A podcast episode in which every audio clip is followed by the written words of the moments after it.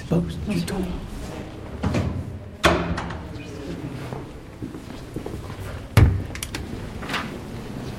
Allez, c'est bon. Je sais. Ça va aller. Waouh, waouh. Monsieur Lance de Guerre. Salut. Avec monsieur Nicolas Lormeau comme Semigny. Très très bonne soirée. À tous et à tous. Et voilà, il faut bien rire un peu. Quand hein. je fais les annonces, quand plus Christian Menon. Guarda lì, Ouais, et toi dai treni in corsa si sfida un peu, oui. in canottiera ti sorridono, come di, Absolument. come di, Venu. Bon bonheur. Come di, come di orchestra illusa Napoli. E poi Alain, ton col. come di, come di, dans je.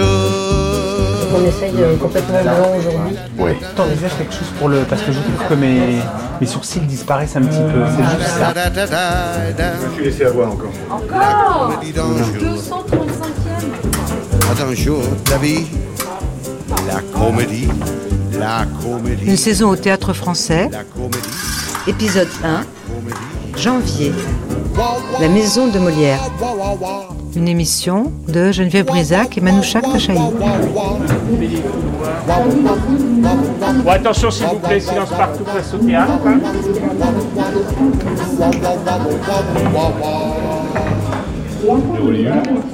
Non, non, je suis venu voir parce que je sais pas.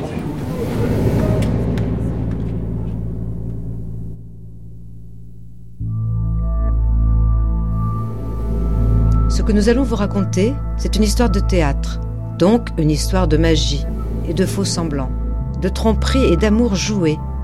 L'histoire tourmentée de la comédie française de 1680 date de sa fondation par décret spécial du roi à aujourd'hui, unique troupe du service public, dirigée depuis juin 2014 par Éric Ruff.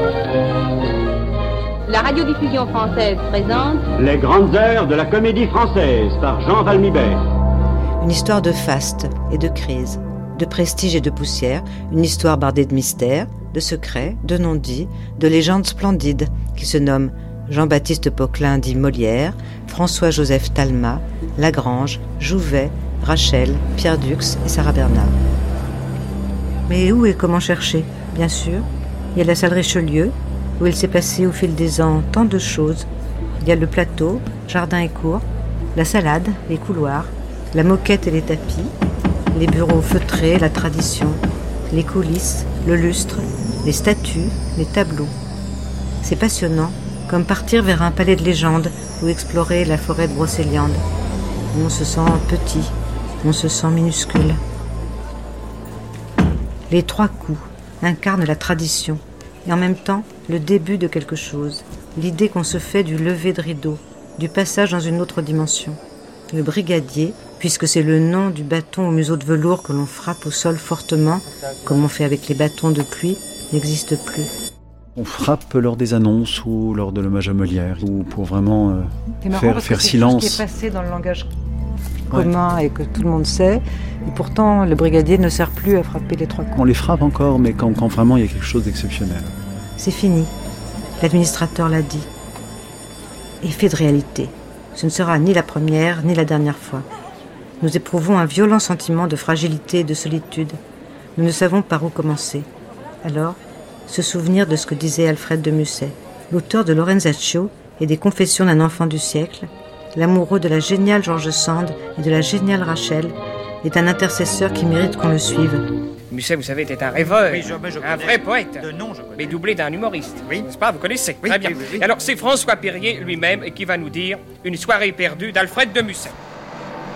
Il faut remonter pour cela à 1955. Une soirée perdue. J'étais seul l'autre soir au théâtre français, ou presque seul. L'auteur n'avait pas grand succès.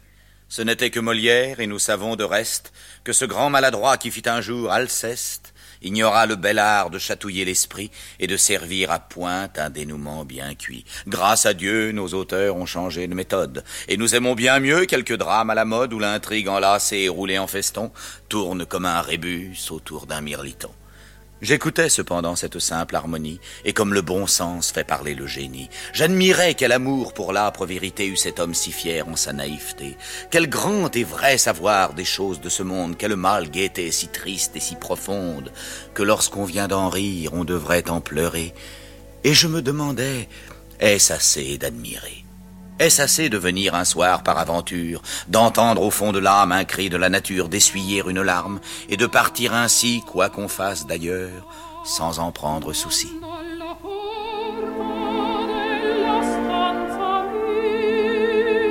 Enfoncé que j'étais dans cette rêverie, ça et là, toutefois, lorgnant la galerie, je vis que devant moi se balançait gaiement, sous une tresse noire, un cou svelte et charmant. Et voyant cette ébène enchâssée dans l'ivoire, un vers d'André Chénier chanta dans ma mémoire, un vers presque inconnu, refrain inachevé, frais comme le hasard, moins écrit que rêvé.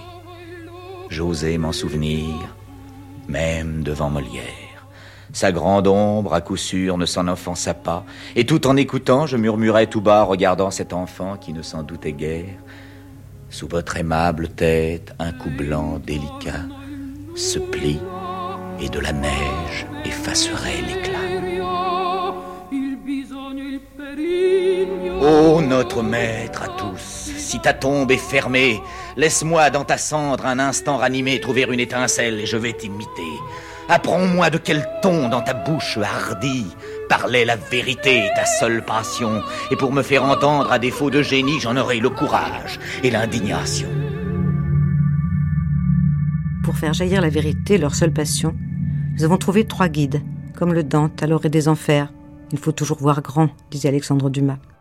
Notre Virgile est une femme, une Béatrice, qui eut certainement le coup frais et charmant, ainsi qu'un cerveau impeccable. Béatrix Dussane, qui signait simplement Dussane, était sociétaire, intelligente et bavarde. On lui doit d'innombrables causeries, un livre paru en 1960, des tas d'émissions sur la radio nationale et ce mot, immortel et vachard, le français, c'est une grande famille, mais c'est celle des Atrides. Exagéré bien sûr, mais excitant. Au jour et aux lumières, une émission de Madame Béatrix Dussane. Je réponds aujourd'hui à une très longue lettre d'une de mes amies du dimanche qui se trouve être en même temps, elle n'est pas la seule d'ailleurs, une très fervente amie de la comédie française. Elle habite à Nières et elle va bien sûr se reconnaître. D'ailleurs, elle est prévenue que je vais lui répondre. Elle me dit que elle va très souvent au français, que sa fille hum, fait signer ses programmes, collectionne les autographes, et enfin, voici la question. Virgile nous ayant quittés, Frédéric Wiseman nous accueillit dans l'immense salle Mounet-Sully, ici, planète d'étranges fantômes.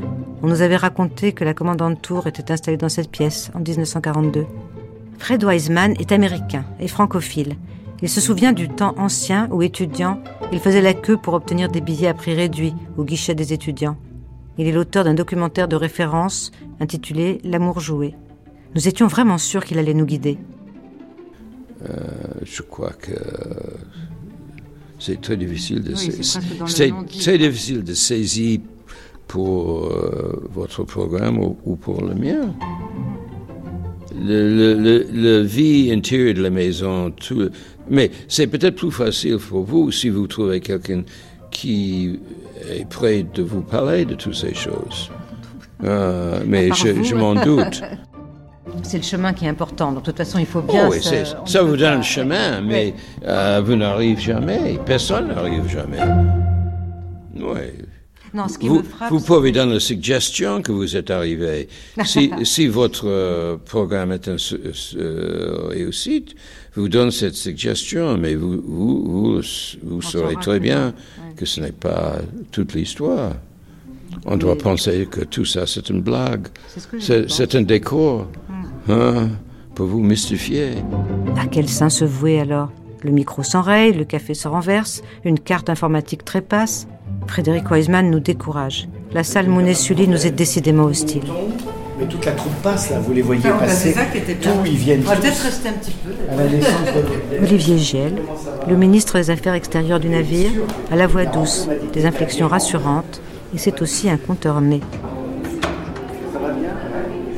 Alors, nous devenons les proies des esprits qui rôdent ici, comme happés par l'histoire, par ces figures émouvantes et pourtant si largement oubliées, de la Grange à Mounet-Sully, de la Champmêlée que tous adoraient, à Jean-François Ducy, qui écrivait de fausses tragédies shakespeariennes, de Bourdet Édouard, de Vitesse Antoine, de Louis Jouvet à Pierre Dux, de Pierre-Aimé Touchard à Robert Hirsch, de François-Joseph Talma à Rachel, de Paul Claudel à Michel Vinavert, en passant par tant d'actrices, tant de metteurs en scène, tant de dramaturges et de poètes. Et puis, Louis XIV et Napoléon, les deux figures tutélaires. Vous savez tous que Molière mourut le 17 février 1673, après la quatrième représentation du Malade imaginaire. Il était né à Paris en 1622, et notre histoire commence une chose est d'ores et déjà acquise. Nous sommes ici, dans la maison de Molière. C'est écrit partout. Un poquelin en habit de Sganarelle nous fait la révérence à chaque tournant, nous rappelant ce que représentent pour l'esprit français les fourberies de Scapin. Molière. C'est sous ces auspices que nous jetons les amarres. Tout commence un jour d'hiver, un jour de janvier. Les pavés de la place Colette sont luisants de pluie froide. Il fait nuit noire. Les lumières du café Nemours éclaire les visages des comédiens qui boivent une bière avant de rejoindre les coulisses, de passer au maquillage, d'enfiler le costume de scène choisi depuis des semaines. Le 15 janvier a lieu une cérémonie peu connue à l'extérieur. C'est la salutation au patron. Elle varie selon les époques, mais elle est un rendez-vous impossible à manquer. Sur la scène du théâtre français, les changements de décor sont rapides. Denis Dinet achève la lecture de l'hommage à Molière de Pierre Brisson et déjà les machinistes s'affairent. Il a cru aux vertus efficaces de la raison et de la vérité. Son âme ferme, intègre et généreuse nous lègue en définitive une leçon de courage. Adressons-lui ce soir l'hommage le plus rare dont puisse disposer notre époque, l'hommage dû à un homme qui jusqu'à son dernier souffle, au bout de sa dernière tâche, garda le goût de la liberté. En 1946, l'hommage était solennel, robe longue et smoking dans la France d'après-guerre. Denis Dinès lisait, tandis que l'administrateur Pierre Aubé présentait la cérémonie. Miracle Le rideau est tombé. Sur le plateau s'organise une réception. Robe de cour, habits et perruques du grand siècle. Toute la maison de Molière est là. Mais que faisons-nous ici en veston 1946 Les traînes de velours éclatantes se prennent dans les fils de notre micro. Mais taisons-nous, l'administrateur, M. André Aubet, prend la parole. La maison de Molière tient debout. Je ne peux pas vous dire euh, l'émotion que j'éprouve ce soir à la sentir si grandement, mystérieusement et silencieusement tenir debout. Hmm, quelle récompense donne, mais aussi quel devoir impose le fait d'être seulement debout au milieu d'une France dévastée, au cœur d'un monde où tout s'écroule. Les années passent, l'esprit et le ton changent. Le doyen Jean Yonnet parle. Il annonce les deux textes qu'il va lire. Monsieur le doyen, la Société des comédiens français va célébrer Molière et j'aimerais que vous nous disiez dans quel esprit va se passer cette soirée. Eh bien, euh, l'esprit est très simple. Nous fêtons tous les ans l'anniversaire de Molière, qui est le patron de notre maison. Cet hommage consistera en la réunion des sociétaires et des pensionnaires sur le plateau de la Comédie Française, entourant le buste de Molière. Et euh, personnellement, en tant que doyen, je dois lire euh, deux textes, l'un de Pierre Brisson, l'autre de Jouvet, honorant Molière. On est en 1953. Louis Jouvet lit. On reconnaît immédiatement ses accents. Le jour que l'on devait donner la troisième représentation du malade imaginaire, Molière se trouva tourmenté de sa fluxion beaucoup plus qu'à l'ordinaire, ce qui l'engagea de faire appeler sa femme, à qui il dit, en présence de Baron, Tant que ma vie a été mêlée également de douleur et de plaisir, je me suis cru heureux, Mais aujourd'hui que je suis accablé de peine sans pouvoir compter sur aucun moment de satisfaction et de douceur, je vois bien qu'il me faut quitter la partie. Je ne puis plus tenir contre les douleurs et les déplaisirs qui ne me donnent pas un instant de relâche. Mais ajouta-t-il, en réfléchissant, qu'un homme souffre avant que de mourir. Cependant, je sens bien que je finis. La Molière et Baron furent vivement touchés du discours de M. de Molière, auquel ils ne s'attendaient pas, quelque incommodé qu'il fût. Ils le conjurèrent les larmes aux yeux de ne point jouer ce jour-là et de prendre du repos pour se remettre. Comment voulez-vous que je fasse leur dit-il. Il y a cinquante pauvres ouvriers qui n'ont que leur journée pour vivre. Que feront-ils si l'on ne joue pas? Je me reprocherais d'avoir négligé de leur donner du pain un seul jour, le pouvant faire absolument. Les comédiens tinrent les lustres allumés et la toile levée précisément à 4 heures. Molière représenta avec beaucoup de difficulté, et la moitié des spectateurs s'aperçurent qu'en prononçant Juro dans la cérémonie du malade imaginaire, il lui prit une convulsion. Ayant remarqué lui-même que l'on s'en était aperçu, il se fit un effort et cacha, par un rire forcé, ce qui venait de lui arriver. Ce texte si beau est lu chaque année par des acteurs différents, avec plus ou moins de concentration et de conviction. En témoigne Louis Seigné, doyen dix ans après, cette fois-ci au téléphone, car déjà on faisait des interviews téléphoniques. Il répond à un journaliste intimidé. Allô? Allô, monsieur Louis Seigné? Oui? Bonjour monsieur, ici le journal de Paris-Île-de-France de la RTF. Je vous téléphone euh, car ce soir, euh, il y a un hommage rendu à Molière euh, pour, à l'occasion de l'anniversaire de Molière, de la naissance de Molière. il y a, je crois, le mariage forcé, le malade imaginaire. Et je suis venu vous demander, à vous qui êtes le doyen de la comédie française, de me dire quelques mots à ce sujet. Ah, écoutez, vous savez que chaque année, on célèbre cet anniversaire à la comédie française. Oui. Et que toute la troupe se réunit autour du buste de Molière à la fin de leur présentation. C'est cela. Alors les, les années euh, se succèdent, mais on ne joue pas toujours obligatoirement la même œuvre. On joue chaque année une œuvre différente, n'est-ce pas? Et en général, c'est le malade imaginaire parce que euh, il est l'anniversaire de la mort de Molière. Combien de fois avez-vous joué le malade imaginaire, monsieur Seigné? Oh, déjà, je ne sais pas, moi, 150 ou 200 fois. 150 ou 200 fois, et chaque fois, vous y éprouvez le même plaisir Ah oui, oui, je pense bien. On éprouve toujours du nouveau, vous savez. Oui.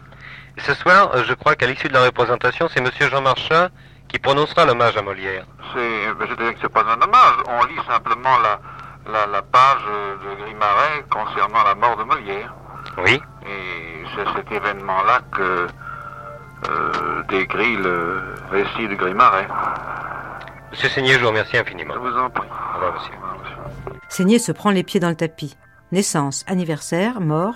Un oui-oui pas convaincu à la pensée de ces centaines de fois où il a joué Argan. Yoro, Yoro, Yoro. Et eh oui, les doyens sont parfois fatigués. Gérard Giroudon est le doyen de la troupe, c'est le Molière d'aujourd'hui. Gérard Giroudon est un doyen en pleine forme. Cela ne veut pas dire d'ailleurs qu'il soit le plus vieux. C'est simplement le plus anciennement membre de la société, le plus ancien sociétaire, numéro 469. Moi j'arrivais au début, quand j'arrivais, j'étais euh, mort de trouille. J'étais au fond, euh, euh, je disais ma petite phrase. Et encore, moi les premières fois où je suis venu, on ne disait pas de phrase, il n'y avait pas de phrase. C'était. on saluait simplement. Non, non, il y avait l'administrateur ou le doyen ou la doyenne qui disait un texte sur Molière. Et on était tous là, on saluait, on bougeait, bougeait pas. On était... Alors les, les grandes sociétaires étaient devant et les petits derrière. Les petits derrière. pour ça que je vous dis j'étais derrière, les pensionnaires. Françoise Gillard. Vous êtes Françoise Gillard. Roxane fragile, sensible, subtile, montre combien cette cérémonie est un symbole un symbole du temps qui passe, avec ses rides secrets. Oui, c'est le costume de, Roxane, un des costumes de Roxane que je joue en ce moment. Magnifique costume de Christian Lacroix. Ben, moi, je me souviendrai toujours de, mes premiers, parce qu'en fait, il y a encore beaucoup, d'anciens comédiens qui ne sont plus là, comme Françoise Seigné, Catherine Samy. Et je me souviens, quand moi j'étais toute jeune, donc j'étais vraiment dans les premières lignes qui ont très salué, je me souviens toujours de l'émotion que m'avait provoqué cette dernière ligne, avec toutes ces grandes personnalités qui faisaient l'histoire de cette maison et qui étaient nos aînés et pour qui moi j'avais un, profond respect, justement parce que c'était des aînés qui transmettaient. Dominique Constanza, sur cette musique de Lully, souvent qu'on met, du bourgeois gentilhomme. Et je me souviendrai toujours de cette image, de, ces anciens qui venaient saluer, qui étaient mes aînés. Et ça, c'est quelque chose que je n'oublierai pas. Parce que maintenant, le temps passe, donc c'est moi qui deviens petit à petit aîné. C'est vrai que vous êtes une vraie grande aînée. oui, non, mais quand même, on se rend compte qu'en fait, les fils, eh ben, on, voilà, on recule dans les fils, si je puis dire, parce qu'on commence à, à, saluer de plus en plus tard dans, la succession des fils. C'est drôle, c'est une euh, vraie idée du temps, ça, quand. Oui, et ça, c'est une notion, et chaque fois à l'hommage, je me dis, ah oui, le temps fait que, ben voilà. Le temps, la troupe, les nouveaux, les, les nouveaux deviennent les anciens, les anciens ne sont plus là, mais sont encore là à travers nous, parce qu'on s'en souvient. À chaque hommage, je repense à cette file. C'est le seul moment de l'année où, a priori, on se retrouve tous. C'est très sympathique et en même temps un peu, aussi un peu émouvant. Je, me souviens de la première Michel Villermoz et Palais Lupien. Où j'avais été assez ému. Dans son costume de Cyrano. Participer à cet événement. Quel hommage à Molière. Et en plus de, tous, de tous se retrouver. Euh, ça, c'était très émouvant. Ouais, ouais, ouais, ouais. Non, puis vous allez voir sur scène aussi, de, tous se, retrouver, c'est chouette. Hein. Et vous avez choisi une phrase de Cyrano alors? Ah non, Molière, obligatoirement. Ah bon? Ah oui. Le cahier des charges, c'est de citer une phrase, la plus courte possible, d'une des œuvres de Molière. Et vous, vous avez choisi quoi? Ah, je ne vous dis pas. Oui, mais on va ah, c'est un secret. Bah, vous le verrez en direct. Ah, c'est un secret de Polichinelle. Mais euh, non, non. Bien sûr. Peut-on trouver en moi quelque chose à redire? La soirée commencera par la présentation de l'approprié de Versailles dans la mise en scène de Pierre Dux, de cet approprié de Versailles qui évoque Molière dans sa vie de directeur de troupe. Et, je voudrais savoir, Georges Chamara, quels sont les principaux interprètes de la pièce? C'est le seul document d'ailleurs qui nous permet de pénétrer directement dans les coulisses. À l'époque de Molière, on a vraiment l'impression d'y être. Euh, nous aurons tous les chefs d'emploi qui ont déjà joué les rôles, euh, qui reparaîtront dans leurs personnages. Nous aurons le doyen Jean Yonel, nous aurons Berthaud, Jean Meyer, Jacques Charon, Jean Pia, René Faure, Micheline Boudet, Lise Delamarre, Marie Sabouret, Denise Noël et même d'autres sociétaires qui ont accepté pour la circonstance de jouer des rôles de très peu d'importance. Mais qui rendront ainsi hommage à leur patron. Place aux acteurs de 2016. Il n'y a plus de chef d'emploi, les fils se constituent, les jeunes devant, les anciens derrière. Une chaîne humaine, Simul et singulis, comme dit leur devise, un pour tous, tous pour un, ensemble et chacun pour soi. À Jean Pia et Micheline Boudet ont succédé les grands d'aujourd'hui, et les nouveaux aussi. Voici la Benjamine, Pauline Clément, qui vient d'entrer. Elle ressemble à une lycéenne. Je sens pour vous de la tendresse, et après mes chevaux, vous êtes la personne que j'aime le plus au monde. Rebecca Marder et Célimène. Elle évoque ici ce dont ils parlent tous, la solitude, qui étreint le nouveau venu face à cette troupe Et. Solitude effraie une âme de 20 ans. Didier Sandre est un pensionnaire tout récent, lui aussi, et il en joue, avec son élégance coutumière, dans son splendide costume blanc. C'est un étrange fait, n'est-ce pas, que vous prenez à me toujours jeter mon âge au nez. Car. Daniel Lebrun, pensionnaire, s'amuse avec grâce en débutante que tout le monde admire. Aimez-moi, soupirez, brûlez pour mes appâts. Noam Morgenstern, pensionnaire, est un type angoissé. Mais ne le sont-ils pas tous par définition? Alors il galège. Je crois être en état de pouvoir faire naître une passion assez forte.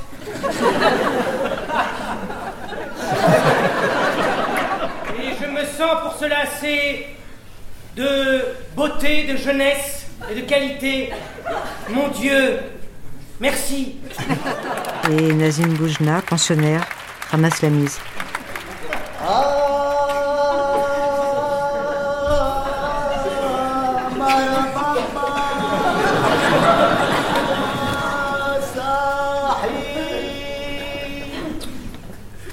C'est-à-dire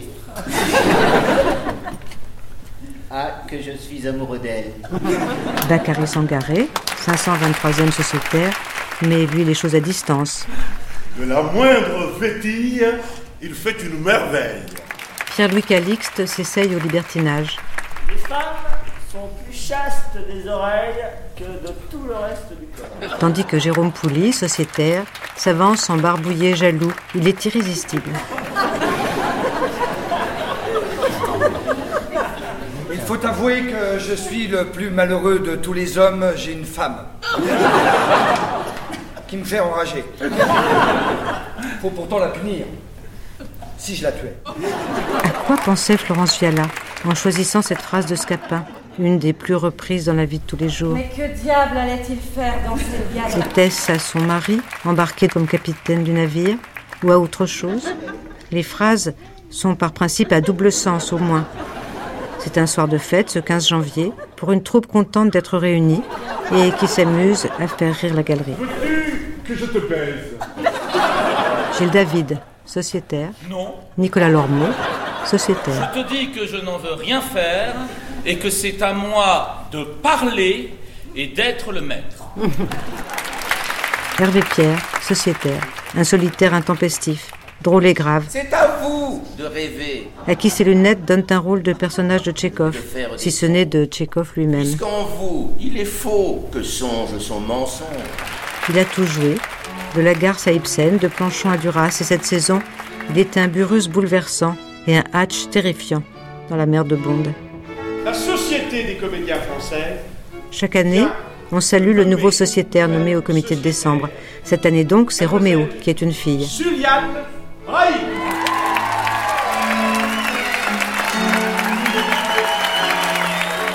L'ancien et le nouveau, la tradition, le changement et la tradition, c'est ce qui s'interprète ici, comme le soulignait la sauvageonne Françoise Gillard. Le ciel vous tienne tous en joie. En 1953, le nouveau du jour se nommait Michel Galabru. Oui, et vous donnez enfin l'occasion à un jeune de faire ses débuts officiels Je donne- dans le rôle de Dandin à Oui. Michel Galabru. J'ai choisi Galabru car euh, il y a aussi cette euh, petite particularité, c'est que, que le rôle a été joué très souvent par de très grands comédiens et qui ont remporté de notables succès, bien sûr, mais qui peut-être euh, n'avaient pas l'âge de leur personnage. Et Galabru, lui, a exactement l'âge du personnage. Il en a également le physique, euh, il en a les moyens, n'est-ce pas Euh, Évidemment, euh, peut-être euh, faut-il lui faire confiance euh, parce qu'il aura besoin de s'installer dans le personnage. Mais enfin, je dois dire que dès à présent, pas, l'impression qu'il nous fait à tous est excellente.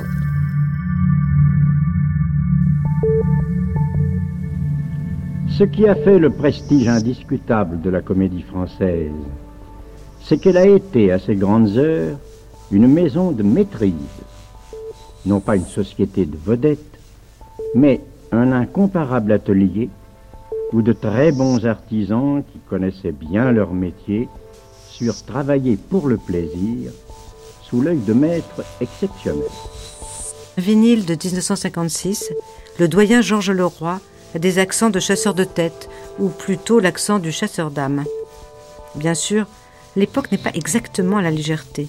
Grande date, grand moment, mais le fond en fait n'est pas très différent.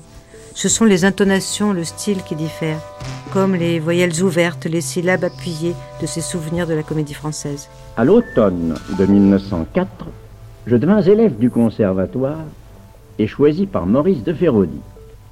Ce fut une grande date dans ma petite existence.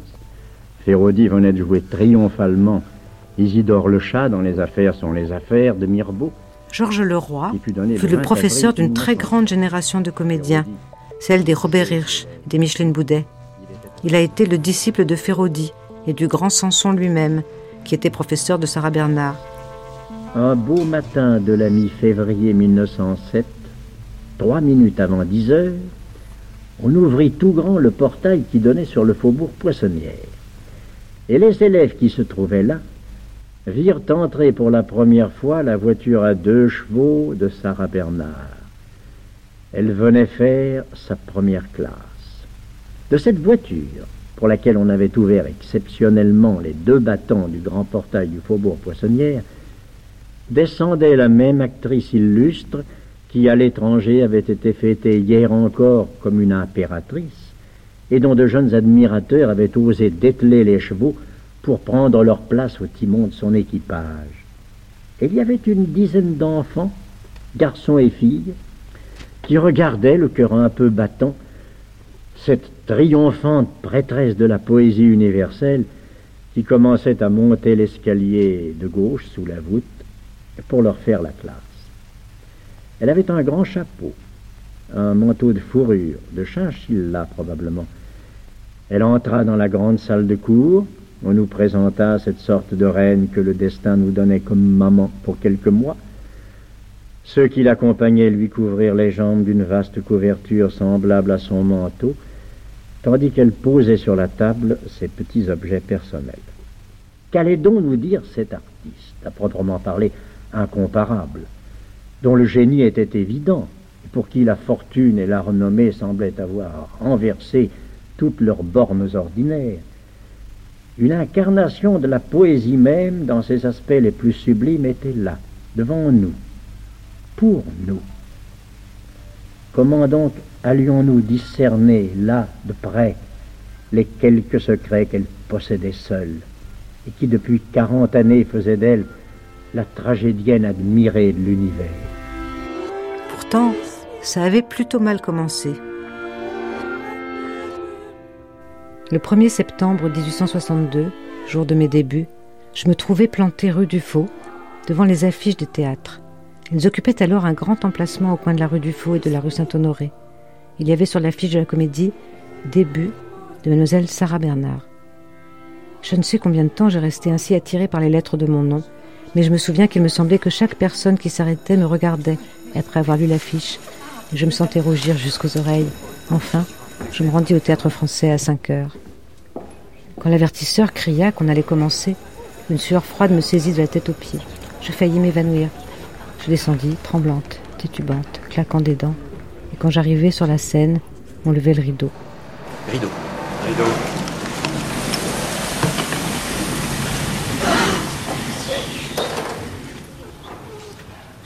Ce rideau, qui se levait lentement, solennellement, me semblait le voile déchiré qui me laissait entrevoir mon avenir. Une voix douce et grave me fit retourner.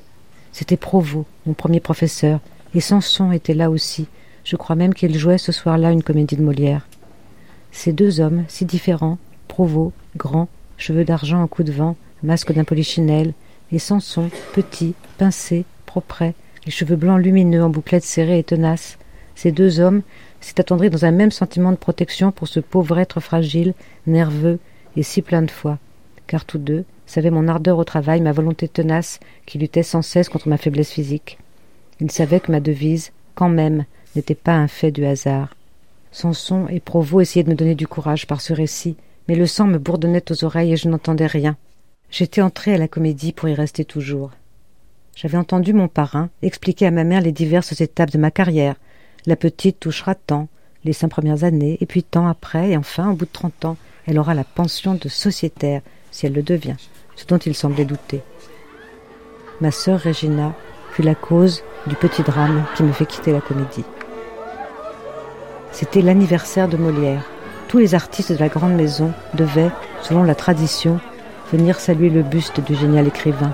C'était la première fois que je paraissais à une cérémonie et ma jeune sœur, qui m'avait entendu parler de cela à la maison, m'avait supplié de l'emmener. Toute la comédie était réunie dans le foyer, hommes et femmes en costumes différents, mais tous revêtus du fameux manteau de docteur. Et tout le monde se pressa dans le couloir des bustes. Tu es super. Je tenais ma petite sœur par la main. Devant nous marchait la très grosse, très solennelle Madame Nathalie, sociétaire de la comédie, vieille, méchante, hargneuse. Régina, voulant éviter la queue du manteau de Marie Royer, monta sur la traîne de Nathalie. Celle-ci se retourna et brusquement poussa l'enfant avec tant de violence qu'elle alla s'écraser contre une colonne supportant un buste. Régina poussa un cri et revint vers moi. Méchante bête, m'écriai-je en me jetant sur la grosse dame, et au moment où elle allait répliquer, je lui collai une paire de gifles. J'étais sans conscience bien nette de ce que j'avais fait, mais mon instinct m'avertissait que j'allais le payer cher. Le lendemain, je recevais une lettre de l'administrateur, me priant de passer à une heure à la comédie, pour affaires me concernant personnellement. À une heure précise, je me faisais annoncer dans le cabinet directorial. Monsieur Thierry, très froid, le nez plus congestionné que jamais et l'œil plus sournois, me fit un mortel sermon, blâma mon indiscipline, mon manque de respect, ma scandaleuse conduite, et finit sa piteuse harangue en me conseillant d'obtenir mon pardon de madame Nathalie. Vous allez faire vos excuses, et si elle consent à vous pardonner, le comité jugera s'il y a lieu de vous imposer une amende ou de résilier votre engagement. Eh bien, mademoiselle, dit sèchement M. Thierry, car je le regardais sans parler. Ah non, monsieur, n'appelez pas madame Nathalie, dis-je, je ne lui demanderai pas pardon, je veux résilier, je veux quitter, je veux résilier tout de suite.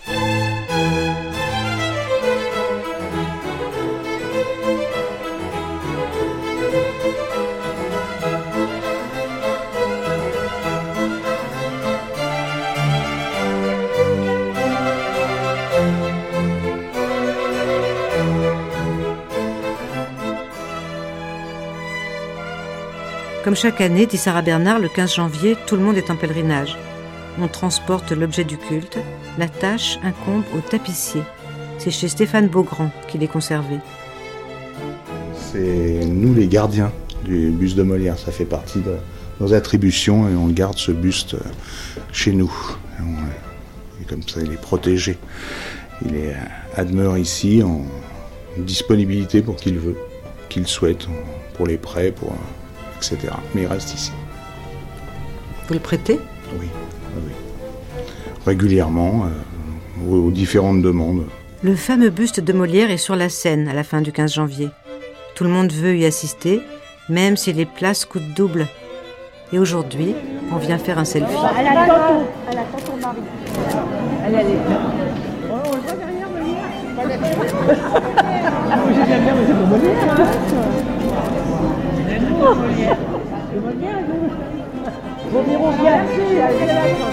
Mesdames et messieurs, je vous dis très simplement merci d'être venus m'assurer par votre présence que dans l'une des institutions dont notre pays a le plus de raison de s'enorgueillir, il y a encore des traditions qui ne se perdent pas. Merci, merci beaucoup. Elle veut que je Donc on passe devant euh, alors, je quelques statues, quelques, quelques bustes. Bustes, le fauteuil de Molière. Ah, D'habitude, on sort le fauteuil sur la place, c'est un objet fétiche. c'est le fauteuil de Molière. Le fauteuil de Molière dans sa, Dans sa cage. dans sa cage de verre. C'est un, voilà, c'est un objet euh, un fétiche. Quoi. c'est un objet- Si vous voulez. Oui, c'est ça, exactement. Oui, oh, bah, Molière, vous savez, euh, il reste euh, ce qu'on appelle le patron, quoi. Yves Gasque, sociétaire honoraire. Molière un jour, Molière toujours. Ce qui faisait un peu sa spécificité, c'est qu'autrefois, on jouait surtout du Molière. Et plus maintenant. On joue toujours du Molière tous les ans, il y a au moins un Molière à l'affiche. Mais euh, il n'est plus le- l'exclusivité comédie française. Oui, ce, ce mot Molière est à la fois un symbole, c'est un, rendez-vous, c'est la place commune ici. euh. Bon, moi j'ai l'impression que quand je suis entré, c'était pas tellement... euh, Denis Podalides, sociétaire. C'est avec le temps d'ailleurs en fait que j'ai relu beaucoup, lu et beaucoup relu Molière, mais je crois que quand je suis entré, je l'avais dans le fond assez peu travaillé. J'ai l'impression même qu'au conservatoire, c'est pas mes meilleurs souvenirs. Donc, euh, Il y a je- quand même une dimension scolaire, euh, vraiment scolaire. alors quoi. ça, par contre, moi, j'adorais la dimension scolaire. Alors, j'adorais lire dans les classiques Larousse. J'ai adoré le théâtre. euh, J'ai adoré faire du théâtre à l'école. Quand j'étais petit, je me destinais à être professeur, euh, peut-être plus qu'acteur ou metteur en scène. Et euh, donc, j'avais une, une espèce de pratique scolaire du de scie que j'ai beaucoup fait d'ateliers théâtre au lycée, que j'adorais ça et que j'y étais euh, particulièrement heureux. Et dans, là, j'avais joué les précieuses ridicules, j'avais joué Tartuffe. Alors là, j'avais un rapport à Molière. Non, ça c'est curieusement au conservatoire et aussi à la découverte d'autres auteurs et d'auteurs contemporains notamment. Et puis avec le temps, j'ai beaucoup relu parce que je- j'en ai joué. Je, je- de mon deuxième ou troisième spectacle ici, c'était le- Les Faubourgs de Scapa. Puis j'ai adoré la pièce. J'ai adoré. Je l'ai relu et j'étais absolument euh, fasciné parce que le texte avait de, de vivant. Les possibilités qu'il y avait dans ce texte, les possibilités de jeu, la, la, la drôlerie, euh, l'énergie qu'il y avait dans ces textes-là. Et à partir de là, j'ai eu une lecture assez courante, euh, euh, régulière. De, de, j'ai dû tout, au fil des années, lire euh, plusieurs fois. Ou, tout. euh, il m'arrive de lire une pièce comme ça par, par pur plaisir. Je, je cherche, même si à chaque fois, parfois, j'ai quand même un doute. Je dis, mais est-ce que ça, aujourd'hui, est-ce que c'est encore possible? Par exemple, des, des, ce qu'on dit des petits Molières, par exemple, je relisais le Dépit amoureux ou L'étourdi, Les amants magnifiques ou des choses comme ça. Je me pose toujours cette question-là, quand même. que je ne me posais pas dans la, jeunesse où, j'avais cette fascination de l'inactuel et de l'intemporel. Euh, Aujourd'hui, j'aurais beaucoup plus la question de, ce que ça nous dit encore, parce qu'ici, on peut très très vite se dire bon, je joue Tartuffe, je joue dans Tartuffe. C'est le cas d'ailleurs. C'est le cas d'ailleurs. Oui. Et on se dit c'est drôle, cette phrase a dû être dite pendant des, de, depuis 1680, nombre de fois par des acteurs dit je reprends Tartuffe, je joue encore Tartuffe. Comment faire pour que euh, une interprétation ou un spectacle ait quand même un, à partir de son sens premier, disons à partir d'une d'une lecture euh, fondée, une lecture analytique même de la, de la pièce, comment en même temps faire que ce sens est une, une vibration euh, actuelle pour le coup, contemporaine? Clément Hervieux-Léger, sociétaire. J'ai monté trois Molières de suite, euh, deux ici, la critique de l'école des femmes et, et, et, le misanthrope, et puis je viens de monter euh, Monsieur de Poursognac euh, avec les arts florissants et la compagnie des petits chants, qui est la compagnie que je dirige par ailleurs. Molière nous parle du groupe comme personne, c'est-à-dire que Molière nous parle de, de, notre capacité ou non à vivre ensemble, et aujourd'hui on ne cesse de nous parler de ce vivre ensemble.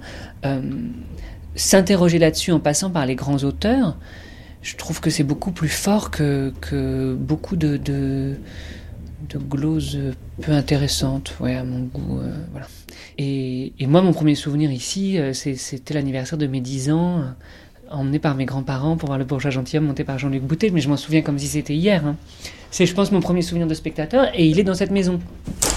Eh bien, messieurs, qu'est-ce Me ferez-vous voir votre petite drôlerie?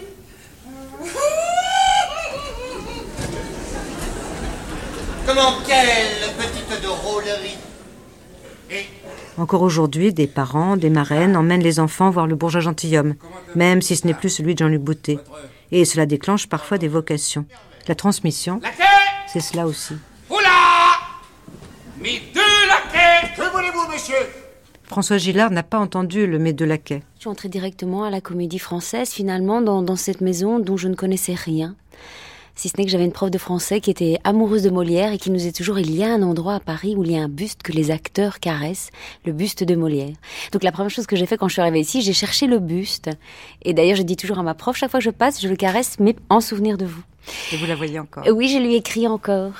Et, et, et donc c'était pour moi un endroit totalement inconnu, la troupe, l'alternance, les trois salles, le répertoire. C'était, je ne savais pas où j'entrais.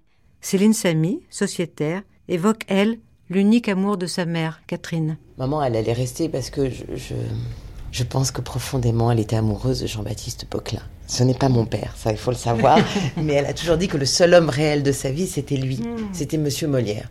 Donc il y a quelque chose, voilà, d'amour. Euh, et maman, je pense ayant connu la guerre, euh, avait besoin de stabilité. Et, et cette maison, malgré beaucoup, parce que ce qu'on ne sait pas, c'est qu'on n'est pas à vie ici, qu'on est re repositionné en question chaque année a réussi à traverser comme ça des, événements, des vents, des trucs, et est restée comme une grande amoureuse ici. Je me souviens d'une une classe qui est venue euh, voir je ne sais plus quelle pièce. Euh, en rentrant le soir dans le métro, euh, le professeur était là avec cinq jeunes élèves et, il disait, il travaille ce texte, c'est un texte plus ou moins, pas contemporain, mais enfin voilà, entre les deux.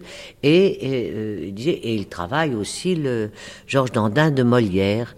Et les filles ont fait Oh, Molière, quelle horreur J'ai failli leur retourner la tête dans l'autre sens.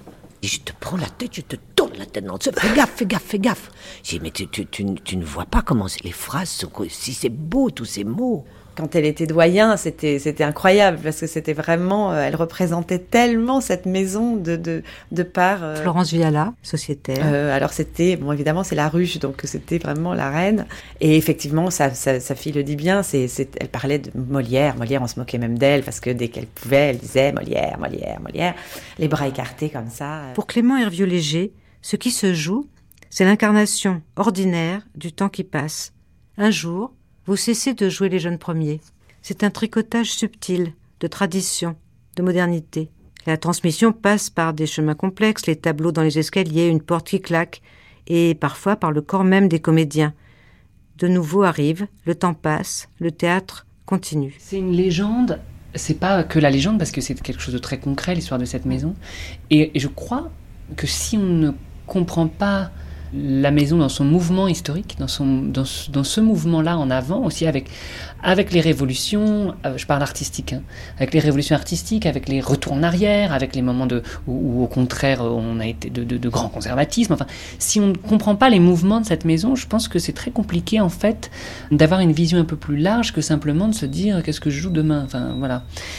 Or, cette maison, elle vous rattrape tout le temps, l'histoire de cette maison. D'abord parce que ici, euh, les étages n'ont pas des numéros, mais des noms euh, d'acteurs, le foyer, la grange. Et puis, quand vous descendez de votre loge au plateau, euh, par les escaliers, vous croisez les portraits des uns et des autres.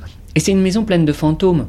C'est ça aussi qui, je pense, donne ce sentiment si particulier quand on est dans la salle Richelieu, qui n'est pas un théâtre comme les autres. Parce que c'est un théâtre où, où, en fait, il y a une sorte de transmission continue. Mais quand de temps en temps vous jouez un spectacle et que vous jouez le rôle de quelqu'un qui est lui-même dans la distribution, mais qui simplement maintenant joue euh, le père alors qu'il jouait euh, le jeune premier, enfin, ça, c'est une chose bouleversante et de l'histoire en marche aussi, parce que finalement, les choses, elles se transmettent comme ça, et vous ne pouvez pas à un moment vous-même vous projeter. Et, moi-même, là, quand je dirigeais euh, Louis Arène dans Acast ou Christophe Montenez quand il l'a repris, alors que le dernier à l'avoir joué sur ce plateau, c'était moi, ça fait un drôle d'effet. C'est très, euh, c'est très troublant. C'est l'essence de l'incarnation, je pense. C'est-à-dire que du coup, et du coup, il y a cette chose qui est une question que se pose toujours le comédien est-ce qu'on va vers le rôle ou est-ce qu'on amène le rôle à soi?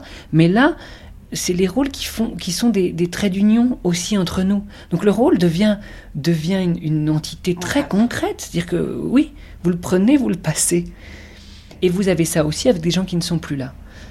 Et ça, c'est très fort aussi. Moi, je sais, alors je pense que tout le monde ne le fait pas, mais que je, ne peux pas jouer un rôle dans cette maison sans savoir qu'il a joué avant moi. Parce que ça me fascine. Et, on parlait tout à l'heure de la difficulté parfois à rentrer en scène. Moi, je trouve que la grande force de, de cette maison, c'est que hum, cette histoire-là, en tout cas, cette lignée, c'est aussi ça qui vous pousse. Ce qui est très drôle aussi quand vous jouez les jeunes premiers de Molière, que vous vous rendez compte que tout à coup, vous ne cessez de jouer les rôles que jouait Lagrange dans les, dans les productions. Vous vous rendez compte que finalement, oui, l'idée d'emploi, elle demeure parce que tout à coup, vous dites, ah, mais ça a été créé par Lagrange, et puis après, on vous, vous bascule dans une autre production, dans un autre Molière, et puis, et c'est à nouveau Lagrange. Bon, ça, c'est merveilleux. Donc, cette transmission, elle est, elle est, elle est très importante. Et si Clément Hervieux-Léger se prend pour Lagrange, nous comprendrons bientôt pourquoi. Béatrix Dussane, elle aussi, aime faire revivre le passé. Les morts ne sont jamais morts, semble-t-elle dire. Au jour et aux lumières. Entre deux séances des concours d'entrée du conservatoire, c'est en dernier, une jeune candidate m'a posé une question à laquelle je veux répondre au micro parce que je pense qu'elle n'est pas seule à avoir cette curiosité. Elle m'a dit, voyant le buste de Jouvet qui est dans notre vestibule, Oh, madame, est-il possible que vous nous parliez un jour de Jouvet, nous, à nous qui ne l'avons pas connu? Eh oui, c'est déjà loin, Jouvet est mort il y a cinq ans, et puis il y a eu avant cela la coupure de la guerre, sa longue absence de 40 à 45. C'est donc à nous d'essayer de vous faire un peu revivre Jouvet, à vous les jeunes, car il mérite de rester vivant parmi vous.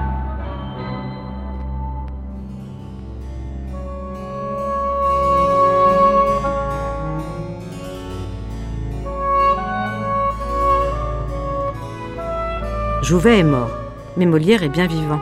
Il rayonne de par le monde, il revit à travers le roman de Bulgakov, Monsieur de Molière. Sur la vie de Molière, ou plutôt sur un épisode que Bulgakov a traité à sa guise, en visionnaire et en persécuté, lui qui subit pendant des années la loi de silence que la littérature officielle soviétique fit peser sur son œuvre, il s'identifia à Molière. Bulgakov n'a guère eu le souci de respecter la vérité historique mais plutôt, comme je vous le disais, de s'identifier à Molière, Molière comme lui auteur dramatique, et représenté comme un révolté et un contestataire génial. Certaines sages-femmes qui avaient appris son art à l'hôtel de Notre-Dame de la Pitié à Paris, sous la direction de la célèbre Louise Bourgeois, aida, le 13 janvier 1622, la charmante dame Poquelin, née Cressé, à mettre prématurément au monde un premier enfant de sexe masculin. J'ose affirmer sans risque d'erreur que si j'avais réussi à expliquer exactement à la digne accoucheuse qui elle mettait au monde, sous le coup de l'émotion, elle eût peut-être causé quelques préjudices au petit être, et, à travers lui, à la France entière. Imaginez la scène. Je porte un habit aux poches immenses. Dans ma main, une plume d'oie, et non de vulgaire métal. Devant moi brûlent des bougies de cire. Et j'ai la cervelle tout échauffée. Madame, lui dis-je, soyez prudente en le prenant dans vos bras.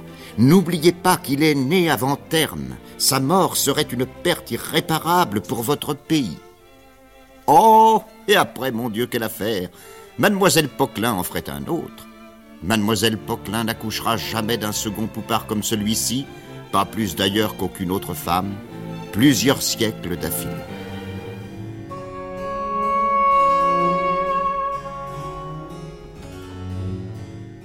On ne devrait pas jouer aujourd'hui. Il est trop mal. Je vais fort bien. Qu'on me laisse en paix. Et commencez à l'heure où il faudra vous passer de moi. C'est un mauvais jour. Et si la pièce raconte la mort de Poquelin, comme le faisait Guimaret, ce n'est certes pas par hasard. Le soir, sur la scène du palais royal, des docteurs comiques en bonnet noir et des apothicaires armés de clistères reçoivent médecin le bachelier Argan. Mais si maladia opiniatria non vult se guérire, quid illi facere Le bachelier Molière leur crie gaiement en réponse Clisterium donare, postea signare, ensuite à purgare. À deux reprises, le postulant jure fidélité à la faculté de médecine. Et quand le président exige un troisième serment, le candidat, au lieu de lui répondre, pousse une plainte inattendue et s'effondre dans son fauteuil. Les comédiens en scène tressaillent, s'alarment, ils ne s'attendaient pas à ce jeu de scène, et la plainte paraît naturelle, mais le héros se relève, éclate de rire et crie Juro le parterre ne remarque rien. Seuls quelques acteurs ont vu que le visage d'Argan a changé de couleur et que la sueur perle à son front. Chirurgiens et apothicaires dansent leur sortie de ballet et le spectacle s'achève. Qu'avez-vous eu, maître? demande avec inquiétude Lagrange qui jouait Cléante. Rien de grave, répond l'autre. Simplement j'ai ressenti une douleur dans la poitrine. À présent tout est passé. Lagrange sort dresser les comptes de la soirée et régler quelques affaires. Baron, qui n'était pas pris par le spectacle, rentre chez Molière alors que l'autre se change. Vous seriez-vous senti mal? demanda-t-il. Comment le public a-t-il trouvé le spectacle? répond Molière. Parfait. Mais vous me paraissez plus mal que tantôt, maître. J'ai une mine excellente, réplique le directeur, mais j'ai un froid qui me tue. Et là, ses dents se mettent à claquer. Baron lui jette un regard interrogatif, pâlit et s'agite. Il ouvre la porte de la loge et crie là Y a-t-il quelqu'un Qu'on amène au plus vite ma chaise à porteur? Retirant son manchon, il conseille à Molière d'y enfiler les mains. Le directeur a sombré dans un calme étrange. Il obéit en silence. Ses mâchoires battent la chamade. Quelques instants plus tard, on le couvre. Les porteurs le soulèvent et l'installent dans la chaise pour l'emporter chez lui. Rue de Richelieu, tout est encore sombre. Armande rentre juste du spectacle où elle tenait le rôle d'Angélique. Baron lui glisse à l'oreille que Molière ne se sent pas bien. Dans la maison, des gens courent en tous sens, des bougies à la main. On ramène le dramaturge par l'escalier jusqu'à son appartement. En bas, Armande commence à donner des ordres et envoie un serviteur chercher le médecin. Pendant ce temps, Baron, aidé d'une domestique, déshabille et couche Molière. Son inquiétude ne fait que croître. Maître, ne voulez-vous pas quelque chose, peut-être du bouillon? L'autre, avec un sourire méchant qui lui découvre les dents. Oh non, les bouillons de ma femme sont de vraies eaux fortes pour moi. Je sais tous les ingrédients qu'elle y fait mettre. Voulez-vous de votre remède? Non, non, je crains les drogues qu'il faut avaler. Faites que je puisse dormir. Baron se tourne vers la servante. Un cataplasme de houblon, vite lui commande-t-il à voix basse. Elle revient un instant plus tard avec le cataplasme qu'elle glisse sous la tête du malade. Il a un accès de toux et du sang apparaît sur son mouchoir. Baron le regarde attentivement en rapprochant la bougie de son visage. Le nez de Molière s'est émacié, des cernes apparaissent sous les yeux et une fine sueur perle à son front.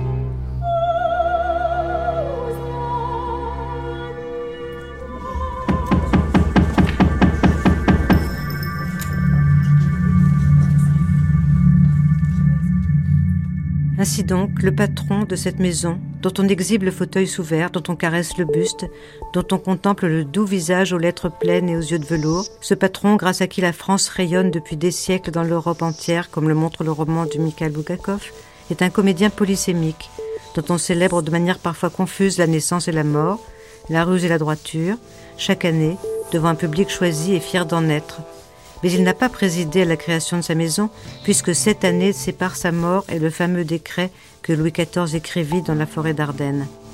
Alors, que signifie cette sorte d'entourloupe, ce trou dans le récit?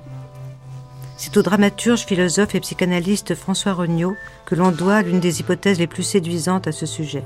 La troupe, issue de la fusion de l'illustre théâtre des Italiens et des Bourgognes, est, dit-il, une sorte de horde, la horde des fils, qui va se légitimer d'un meurtre, le meurtre du père, du même coup sacralisé, difficile de dire sanctifié pour des personnes excommuniées, et d'un texte, le fameux registre de la Grange.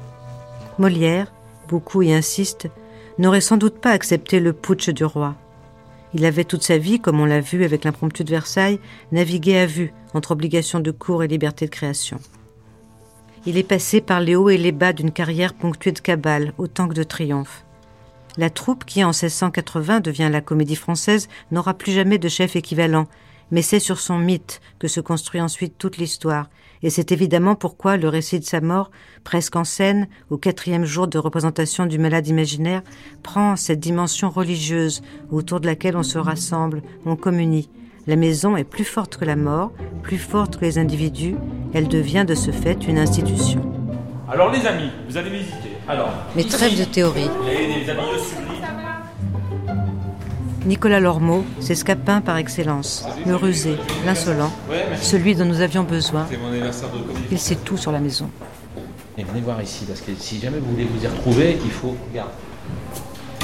Ici, le bulletin de service, hein, où on voit tout ce qu'on fait dans la journée. Ça permet de savoir que on ne répète pas ou on répète. 13h, acte 2, scène 7 et 8. 14h. Il faut aller là. Donc il y a toutes les salles, tous les endroits, foyer Pierre-Duc, salle Jean-Luc Boutet, salle Monnet-Sully, euh, étage Rachel, divers lieux du théâtre, ça veut tout dire, salle Yvonne Godot, salon de lecture, à Sarcelles, ça c'est Sarcelles, c'est nos ateliers de décor. Salle Christine Fersen, 13h à 14h30, Monsieur Laverne, 14h30, 16h, Monsieur Favori. Salle Monnet-Sully, visiteur carte blanche, foyer Pierre-Dux, réunion des professeurs partenaires, service éducatif, divers lieux du théâtre, deux parcours Molière. Voilà le, vois le, le semainier, là, en l'occurrence, marqué c'est moi, Nicolas Lormeau, c'est moi. La radio-diffusion française présente Prestige du théâtre. Voici donc une institution dont la radio nationale a raconté l'histoire des dizaines de fois. Molière, chef de troupe. La chaque fois à la lumière de l'époque. Une émission de la Société d'histoire du théâtre avec Louis Jouvet, le comédien, Pierre Bertin, l'amateur de théâtre, Dominique Blanchard, la jeune comédienne, Léon le secrétaire. Comédie française, 1680-1967.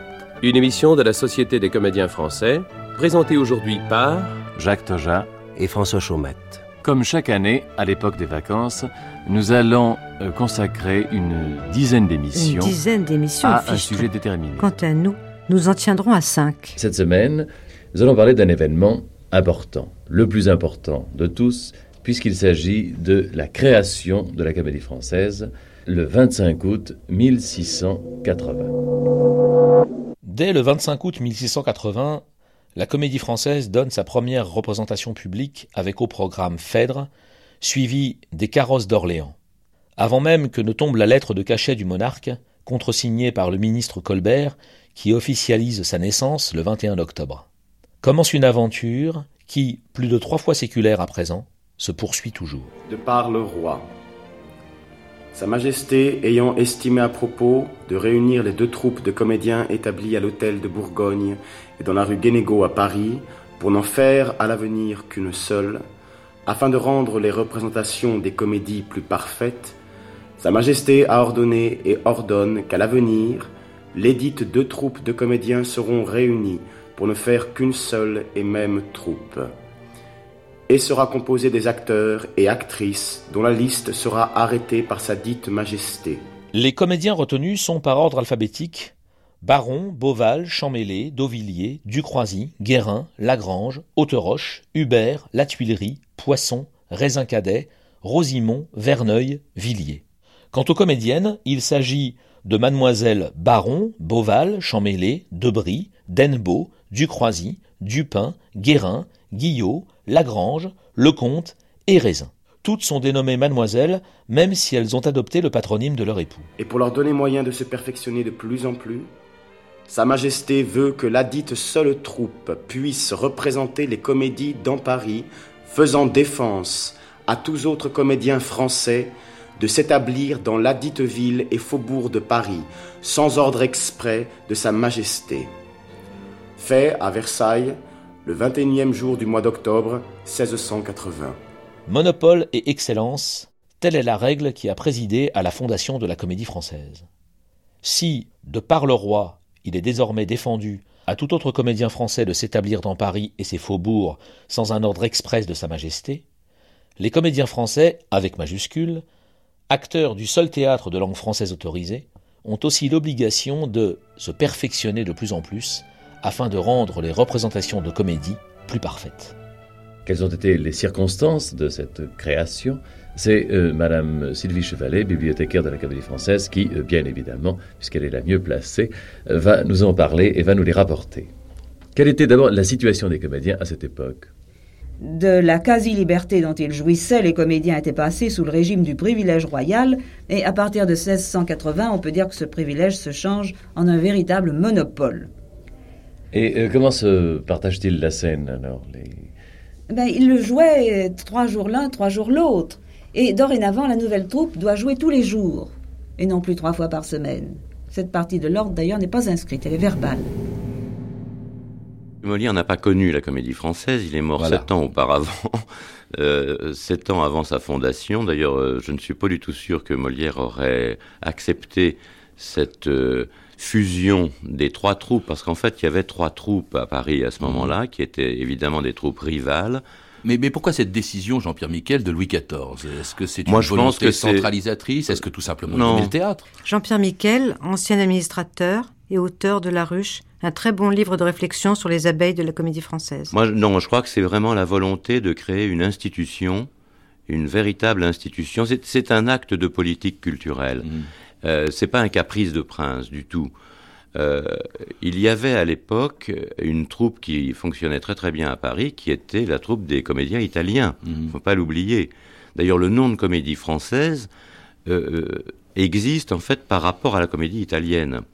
Et donc les, les comédiens du roi, qui étaient seuls autorisés, ça c'est très très important, on n'insiste pas assez là-dessus, c'est-à-dire euh, Louis XIV, en, en faisant la fusion des troupes, donne un monopole absolu à cette troupe des comédiens du roi, qui était la seule autorisée à jouer en français à Paris et dans les faubourgs.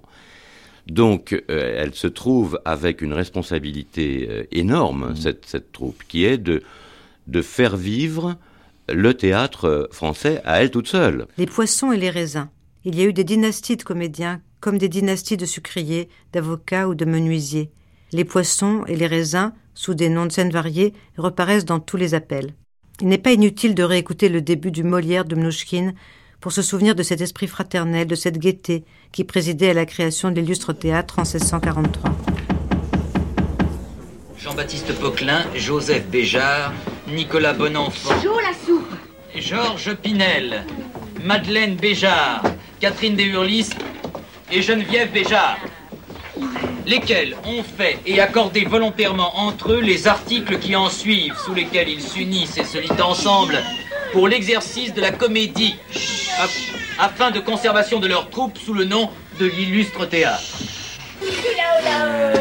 Item que les pièces nouvelles de théâtre qui viendront à la troupe seront disposées par les auteurs, sans qu'aucun puisse se plaindre du rôle qui lui sera donné.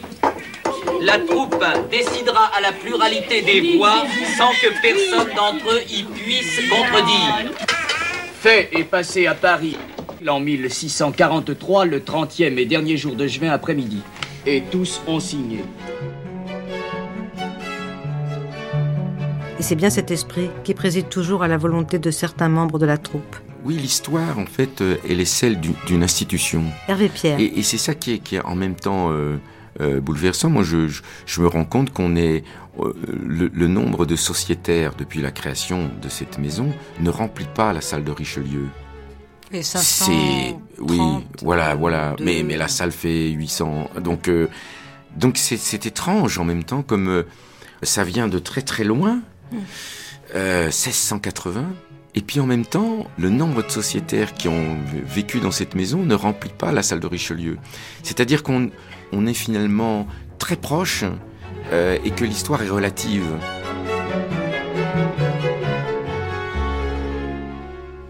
L'histoire de cette maison, c'est l'histoire quand même de Molière et de son, de son rapport au théâtre. Molière est parti avec euh, sa charrette, euh, euh, il a parcouru la France. c'est- pas la comédie française, c'est quelqu'un qui bouge, c'est quelqu'un... Alors évidemment, il doit faire vivre en fait une troupe, donc il est obligé de chercher des soutiens. Il les trouve dans des personnes qui ont de l'argent, dans l'aristocratie. Le roi est, est un de ses soutiens, mais il ne perd jamais en fait la qualité qui est la sienne de raconter le monde dans lequel il vit. Et, et c'est c'est ça qui, je crois, nous définit profondément et qui fait que de génération en génération, cette maison qui était la troupe du roi est devenue la troupe de la République, de la nation, et que on continue au fond à agir au même endroit et de la même manière. Les années passent. Les sociétaires défilent. Le XVIIIe siècle des Lumières s'avance et aussi de nouveaux combats. Combat pour l'équilibre budgétaire, combat pour survivre parfois. Mais ce besoin de protection d'un groupe de comédiens aux aspirations égalitaires, au désir de liberté, a aussi une autre cause qu'on a du mal à concevoir aujourd'hui. Comme en témoigne en 1760 la bataille d'une comédienne nommée Clairon contre l'indignité religieuse et civile. Edwige Feuillère a d'ailleurs écrit un livre où elle s'identifiait totalement à la Clairon, qui s'appelle Moi la Clairon. Notre invitée ce matin, Madame Edwige Feuillère, pour son livre Moi la Clairon, qui paraît aujourd'hui même chez Albin Michel. La Clairon, c'est-à-dire Claire Joseph Hippolyte Léris, dit Clairon de la Tude, née à Saint-Vanon de Condé le 25 janvier 1723 et morte à Issy-les-Moulineaux le 9 pluviose en 2, c'est-à-dire le 29 janvier 1803. On va commencer par l'enfance, c'est pas une enfance très heureuse. hein. Non, non, qu'on c'est puisse une, dire. une pauvre fille. euh, C'est une bâtarde d'abord. Voilà, c'est ça. Et, et sa bâtardise a été le moteur de son ambition. Parce que toute sa vie, elle a souffert de ça. Même à la Comédie Française, on lui a reproché parce qu'il y avait, une tradition de, euh, il y avait des, dynasties d'acteurs à l'époque qui, étaient, qui étaient très fiers. Puis elle n'avait pas une vie très édifiante dans Oui, sa jeunesse. ça, a été- a été une gourgandine, quoi. Il faut bien le dire. Bah, déjà, sa maman ne se conduisait pas très bien. Oui, oui, oui. Mais enfin, mais tout ça, à l'époque, ça avait moins d'importance. Et puis, elle a fini très bien. Elle a fini dans la pruderie. Enfin, Oui, elle- heureusement qu'elle n'a pas su- suivi le chemin inverse. Presque que- une Madame de Maintenon, quoi. Ah, à la fin, c'est oui. Enfin, elle dit d'ailleurs, je suis aussi prude que feu maintenant. Mais euh, pour, elle a eu une enfance difficile, elle a eu une jeunesse extrêmement brillante, parce que tout de suite, elle a séduit par son intelligence, par son caractère, par son, par son art aussi. Oui, voilà quelqu'un qui n'avait donc pas de professeur. Non. Puis les cours d'art dramatique à l'époque, c'était pas Il tellement. n'y avait pas. Il y avait rien. La, le- le- le- la formation de l'acteur se faisait euh, dans les villes de province, enfin, se faisait. Mais pour sa chance, un des amis de sa mère l'a amené tout de suite chez Monsieur Dehaye, qui était à l'époque un amateur de théâtre, et qui l'a présenté à Vicentini, qui était un fameux arlequin de la troupe des Italiens, et Vicentini lui a donné une formation formidable. Elle a été aidée toujours par les... Je dis que quand un enfant a du talent, dans ce, dans ce métier qui est si décrié, enfin ce milieu des acteurs, tout le monde essaie de l'aider. Oui, il faut pas oublier que les comédiens étaient excommuniés dans le temps. Eh oui, c'est ça. C'est pourquoi elle s'est battue d'ailleurs toute sa vie, parce qu'elle n'a pas compris cette excommunication. Elle, elle- l'excommunication, le métier de comédien était infâme. Mademoiselle Clairon était de ces comédiennes dont la personnalité fait la renommée autant que le talent. Fille d'on ne sait qui, elle avait débuté chez les Italiens à 12 ans, couru la province dans d'obscures tournées, figuré à nouveau aux Italiens, chanté à l'opéra. À 20 ans, elle décide d'entrer à la comédie française et se fait imposer par un de ces gentilshommes de la chambre du roi, dont la puissance augmentait à mesure que les difficultés financières de la société s'aggravaient. En quelques mois, elle obtient une demi-part et, de soubrette, passe au premier rôle de tragédie. Sans éducation et sans instruction, Clairon fait ainsi sa carrière à force d'intelligence. Elle réussit à s'imposer comme artiste, comme personnalité mondaine, comme amoureuse. Cette série de succès n'étant considérée par elle que par un moyen de revanche sur le sort qui l'a fait naître pauvre et déshérité, et a condamné son enfance à la pire des médiocrités. Elle représente ainsi le type volontaire de la comédienne par rapport au type sentimental incarné par exemple par le couvreur, et pour cette raison, elle demeure sevrée des compensations profondes trouvées dans l'exercice même de leur métier par les artistes de vocation. Aussi cherche-t-elle, au-delà, une satisfaction dont les autres se soucient peu. Elle veut que cette profession qu'elle a choisie lui apporte une consécration sociale exempte de toute réserve. Elle veut que le comédien soit honoré et estimé autant qu'un écrivain, un ministre ou un gros commerçant. Elle veut une réhabilitation. Et avec la même énergie qu'elle a déployée à se faire applaudir comme tragédienne malgré son physique ingrat, à faire apprécier son jugement par les philosophes bien qu'elle soit une illettrée, elle entreprend de faire lever l'ostracisme séculaire dont l'Église officielle française a frappé les comédiens en dépit de quelques gestes de solidarité manifestés çà et là par quelques prêtres et moines indépendants. Lassé de ces bagarres, la Clairon finit par démissionner et filer à Ferney, chez Voltaire, qui l'accueille à genoux. Les comédiens et les comédiennes souffrent depuis le Moyen Âge d'être privés de tous leurs droits, de ne pouvoir témoigner, d'être des exclus, privés des sacrements, de finir en fosse commune, sauf exception. Un héritage de la vieille hargne de l'Église catholique contre ceux qui avaient rendu profanes les mystères d'antan. La rage excluante, qui frappe aussi juifs et huguenots, qu'on trouve donc nombreux dans la troupe avant 1789.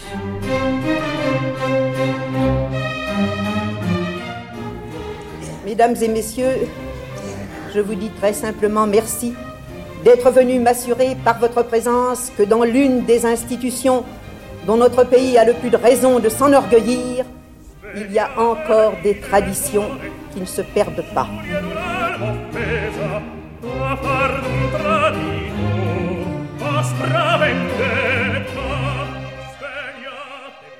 Le registre de la Grange. De Pâques 1659 à l'automne de 1685, Charles Varlet, sieur de la Grange, parallèlement à ses activités d'acteur, se fera le chroniqueur de la troupe, notant au quotidien la vie professionnelle et privée de ses compagnons dans de petits cahiers qui heureusement ont traversé les siècles. Depuis 1880, chacun des sociétaires reçoit une copie de ce livre de bord à la signature de son contrat. Il arrive aussi qu'on en fasse cadeau à une personnalité de choix. Je me souviens que la veille de la générale des caves du Vatican, les comédiens remirent à André Gide une reproduction en facsimilé du fameux registre, raconte ainsi Pierre-Aimé Touchard, administrateur de la salle Richelieu de 1947 à 1953. Et telle était l'atmosphère religieuse qui présidait à la remise du document que le vieux Gide dut se retenir de pleurer.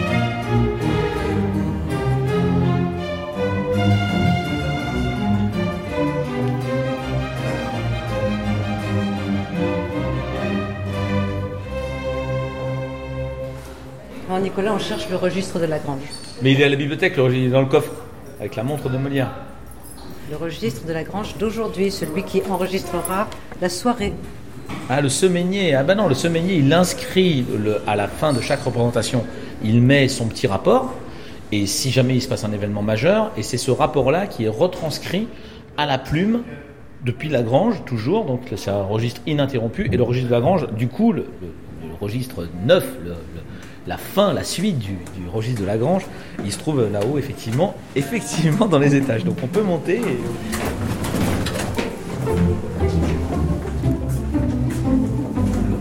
J'ai sorti des choses euh, un peu précieuses.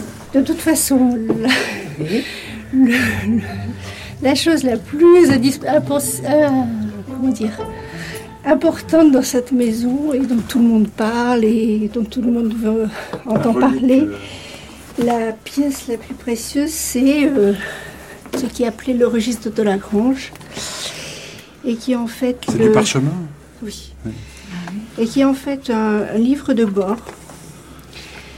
Euh, Oui, c'est lisible? Oui, c'est lisible. Oui, hein. et puis il y a Ouais. la- la- tous, les, tous les comédiens connaissent la page correspondant à la mort de Molière. Ah bah c'est celle-là qu'il faut lire. alors. Voilà. Non. À l'époque, Jean-Louis. Rivière occupait la fonction de secrétaire à la Comédie Française.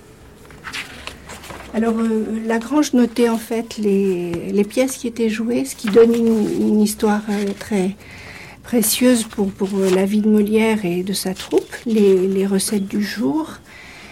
Ça, qu'est-ce que c'est? Alors, il avait un, un, des symboles pour indiquer les événements heureux ou malheureux, des, des, des, signes, des signaux précis. Et pour la mort de Molière, il y a, on, va, on va le trouver. Fé février. 74.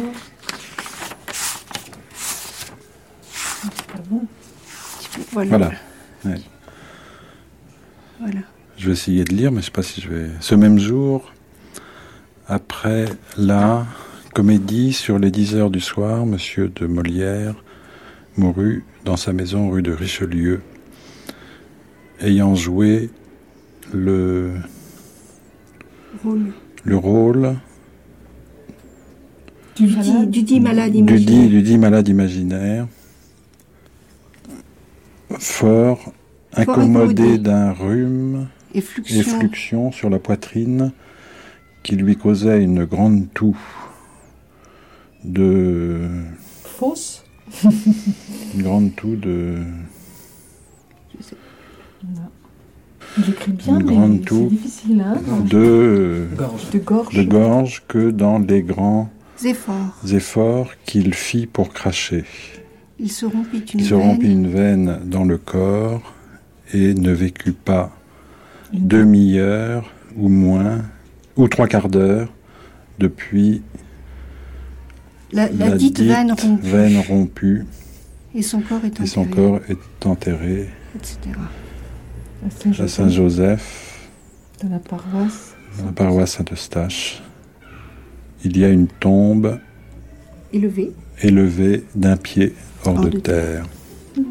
Voilà, c'est 173, sous un losange euh, bleu-vert. ouais. Et, ça- et là, ce qui est marqué, mais les, ah ben, les jours précédents, il n'y a pas grand-chose, quoi. En fait, les jours précédents, il indique la pièce que l'on joue et, le, et, les, et, les, et les recettes du jour.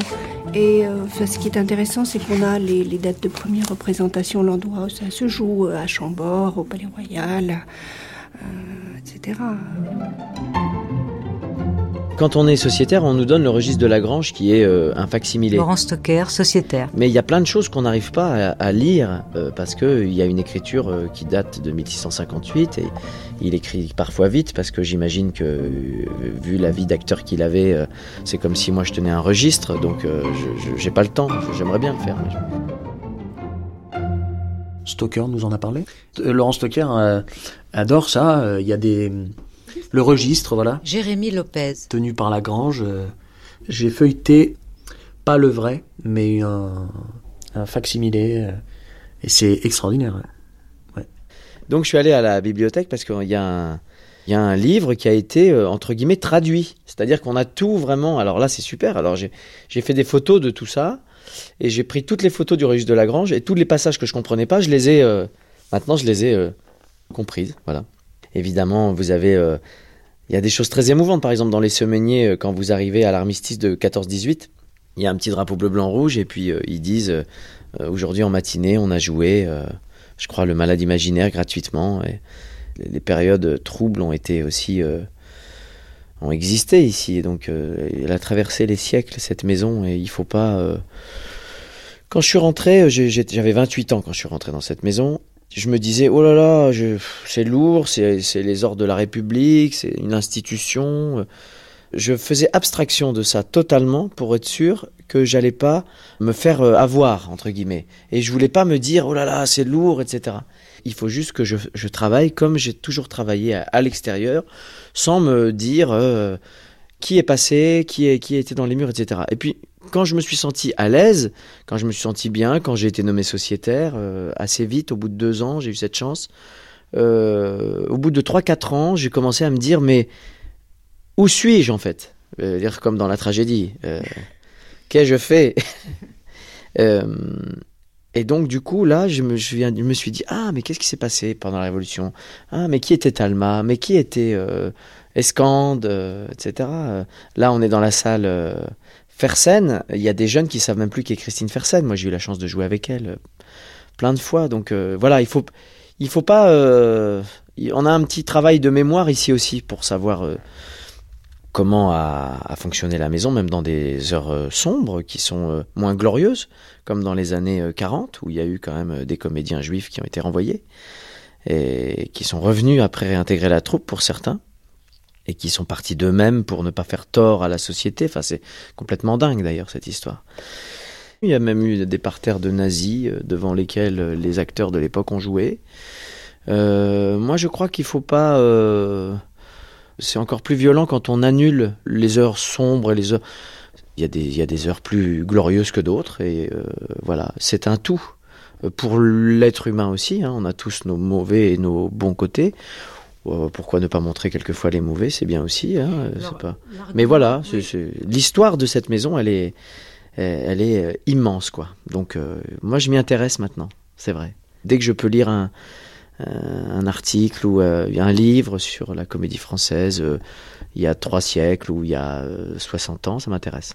C'est drôle parce que c'est vraiment un, cahier d'un comptable qui s'est inventé des notations avec des couleurs.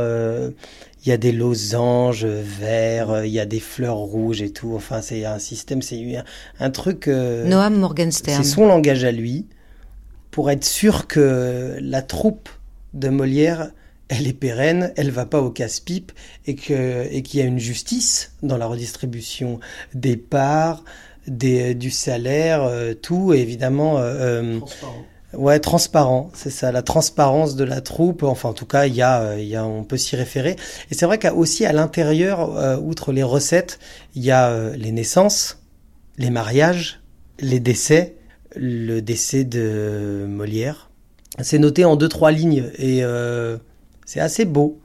Celui euh, qui a créé cette troupe, là, 4-5 lignes. Voilà, Molière est passé à travers le registre de Lagrange. Il était là au départ et puis il est parti. Et je sais qu'on doit à Lagrange le fait d'avoir retrouvé les pièces de Molière, puisque euh, c'était lui qu'en avait été le responsable. Il a tout planqué dans une malle. Je sais qu'il en manque une, ça m'a toujours excité. Parfois, je fouille dans les puces euh, à Saint-Ouen ou à Montreuil, dans lesquelles j'adore les correspondances. C'est vrai que j'achète parfois des, des tas d'enveloppes ficelées euh, entre elles.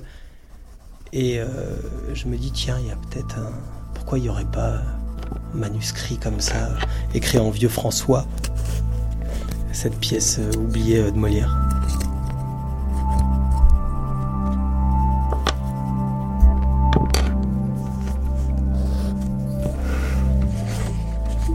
Lagrange, entré petit comédien inconnu en 1639, Devenu en 1680 le seul directeur de l'unique troupe, est un homme exquis, distingué, dévoué, diplomate sans aucun doute. Mais sûrement plus que cela. Nature manifestement riche, vigoureuse, complexe mystérieuse, un serviteur modèle. Il me semble découvrir, derrière l'homme sociable et cultivé, dissimulé par lui et se servant de lui, un être doué d'une volonté de faire, un de ces froids passionnés par qui se font les grands événements du monde. Je l'imagine, le soir à la chandelle, n'ayant pour confident que ce registre, où sa main soigneusement note sèchement les faits et les chiffres du jour entre deux petits losanges lentement dessinés. Ce registre qu'il a laissé, et que la comédie française conserve pieusement, révèle mieux son secret au plus humble artiste de théâtre qu'au plus savant historien. Pour le comédien qui les frôle de ses mains, ces vieux feuillets portent mille autres choses que des documents. Ils disent, certes, la vie du théâtre, les heures d'angoisse et de passion, d'enthousiasme, de découragement, de poésie, de magie, mais ils disent bien plus encore. Ils parlent de Molière, de Corneille et de Racine, comme s'ils étaient de simples comédiens, auteurs d'aujourd'hui. C'est un peu un évangile. Le comédien du XXe siècle, attardé devant le vieux manuscrit, évoque Molière fatigué, venant le soir d'un doigt lent feuilleter le registre pour suivre la montée d'un succès. Il lit la date de la première représentation de la pièce que lui-même vient de rejouer pour la millième ou la deux millième fois. Il se rappelle qu'il a buté sur tel vers et que toujours tel autre passage lui a apporté le succès. Il interroge le registre, comme si celui-ci pouvait lui répondre. Aviez-vous, Molière, Lagrange, Ducroisy, aviez-vous le même sentiment de difficulté au même endroit? Il se sent, grâce au registre, réintroduit dans la fraternité des grands devanciers. Il tient bien à eux maintenant, la main dans la main. Il n'éprouve pas de gêne à vivre avec eux leurs espoirs et leurs craintes. Il murmure C'était pas facile. Il se passionne, il s'indigne, et à mesure que se tournent les feuillets, il approche de la date fatale, il la sent arriver, il voudrait la reculer, croire encore que la miraculeuse histoire va durer éternellement, mais non. Voilà le 17 février, il est mort, Molière meurt de nouveau en cette seconde pour le comédien accablé. Plus de patron, qu'est-ce qu'on va faire? D'une main nonchalante, le comédien continue, par habitude, à tourner les pages. Le roi va les laisser tomber. C'est fatal. Tiens, l'hôtel Guénégo. C'est vrai, rue Mazarine, brave Lagrange. Et voilà le marais, bravo Lagrange. Les yeux du comédien se mouillent, ses doigts se serrent. Il sait bien où on va maintenant. Il pose à nouveau ses yeux sur l'écriture de Lagrange. C'est solide, c'est ferme, on peut s'appuyer sur ça. Lagrange, la mêlée. Bien joué, mon vieux. Et le comédien rit d'un grand rire de victoire. Tout Racine, tout Corneille, tout Molière, vieux malin, on va tenir longtemps avec ça. Mais tout d'un coup, le comédien hésite. Faut-il tourner cette page encore? Le comédien est pris d'une pudeur, comme à revoir le lieu de sa naissance. Il n'y a rien de spécial à cette date-là. Tu ne savais rien, frère vainqueur, tu ne savais pas encore que ce jour-là, par un caprice du roi, par ton amour obstiné du métier, toi, Lagrange, tu fondais la comédie française, tu étais content, tu assurais la vie de tes camarades, tu étais fidèle à Molière, tu les avais eus les autres, ceux de l'hôtel de Bourgogne, avec leurs airs de grands seigneurs. Oui, tu étais bien content, Lagrange, mais enfin, si tu avais su que plus de trois cents ans plus tard, un comédien de ta troupe serait là, à feuilleter ton registre, miraculeusement protégé à travers les révolutions et les guerres, et qu'il jouerait encore et Molière et Corneille et Racine, ton répertoire, Lagrange, demeurait le plus beau de l'histoire, le plus beau du monde, le comédien sans voix, immobile, au milieu des vieux livres, dans l'ombre douce de la bibliothèque de la comédie française, pense qu'il y a eu à l'origine deux génies, et l'un s'appelait Molière et le second Lagrange. Voltaire vient de lire sa dernière tragédie, Mérope, au comité de la comédie, et il attend maintenant sa décision dans le cabinet attenant à la salle des réunions. Voltaire faisant jouer Mérope, se heurtant au comité, se frottant aux comédiens, se servant du théâtre comme haut-parleur du combat des Lumières, c'est le début d'une époque triomphale pour la comédie française. Enfin, le doyen, c'est Quino Dufresne, pousse la porte. Monsieur de Voltaire, nous avons pris le plaisir le plus vif à la lecture de votre œuvre. Mais. Mais Il me souvient, peu avant mon entrée dans la Société des comédiens français, d'avoir vu aux Italiens la mérope de monsieur le marquis de Maffei, un grand savant de Vérone. C'était en 17, monsieur, et j'ai moi-même assisté à une de ces représentations gratuites. Nous avons eu également connaissance d'une mérope de monsieur Clément. Nous n'avons pu l'accueillir. Et la mienne, monsieur Elle nous paraît, monsieur, avoir trop de points de ressemblance avec l'Amasis de monsieur Lagrange Chancel. Cependant, Voltaire remanie son œuvre et c'est une mérope entièrement transformée qu'il apporte une seconde fois au comité, lequel revient alors sur sa décision et promet de la jouer. Et en effet, les répétitions commencent bientôt, mais elles ne vont pas tarder à devenir tumultueuses. Décidément, le jeune Voltaire n'est pas un auteur commode, et les algarades sont nombreuses, surtout avec ses interprètes, Mademoiselle Duménil qui joue Mérope, Paulin qui joue Polyphonte et Quino Dufresne. Et tant bien que mal le soir de la grande première arrive. C'est le 10 février 1743. La salle est particulièrement brillante. Tous les confrères de Voltaire sont là. Les gentilshommes de la chambre occupent leur loge. Quant à l'auteur, il se tient bien en vue dans celle de la maréchale de Villars. À la droite de Mademoiselle de Villars, ravissante dans sa robe bleue de France, au cours des guirlandes de roses pompons. Écoutez un, un instant Paulin dans une réplique de Polyphon. Le premier qui fut roi fut un soldat heureux, qui sert bien son pays, n'a pas besoin d'ailleurs.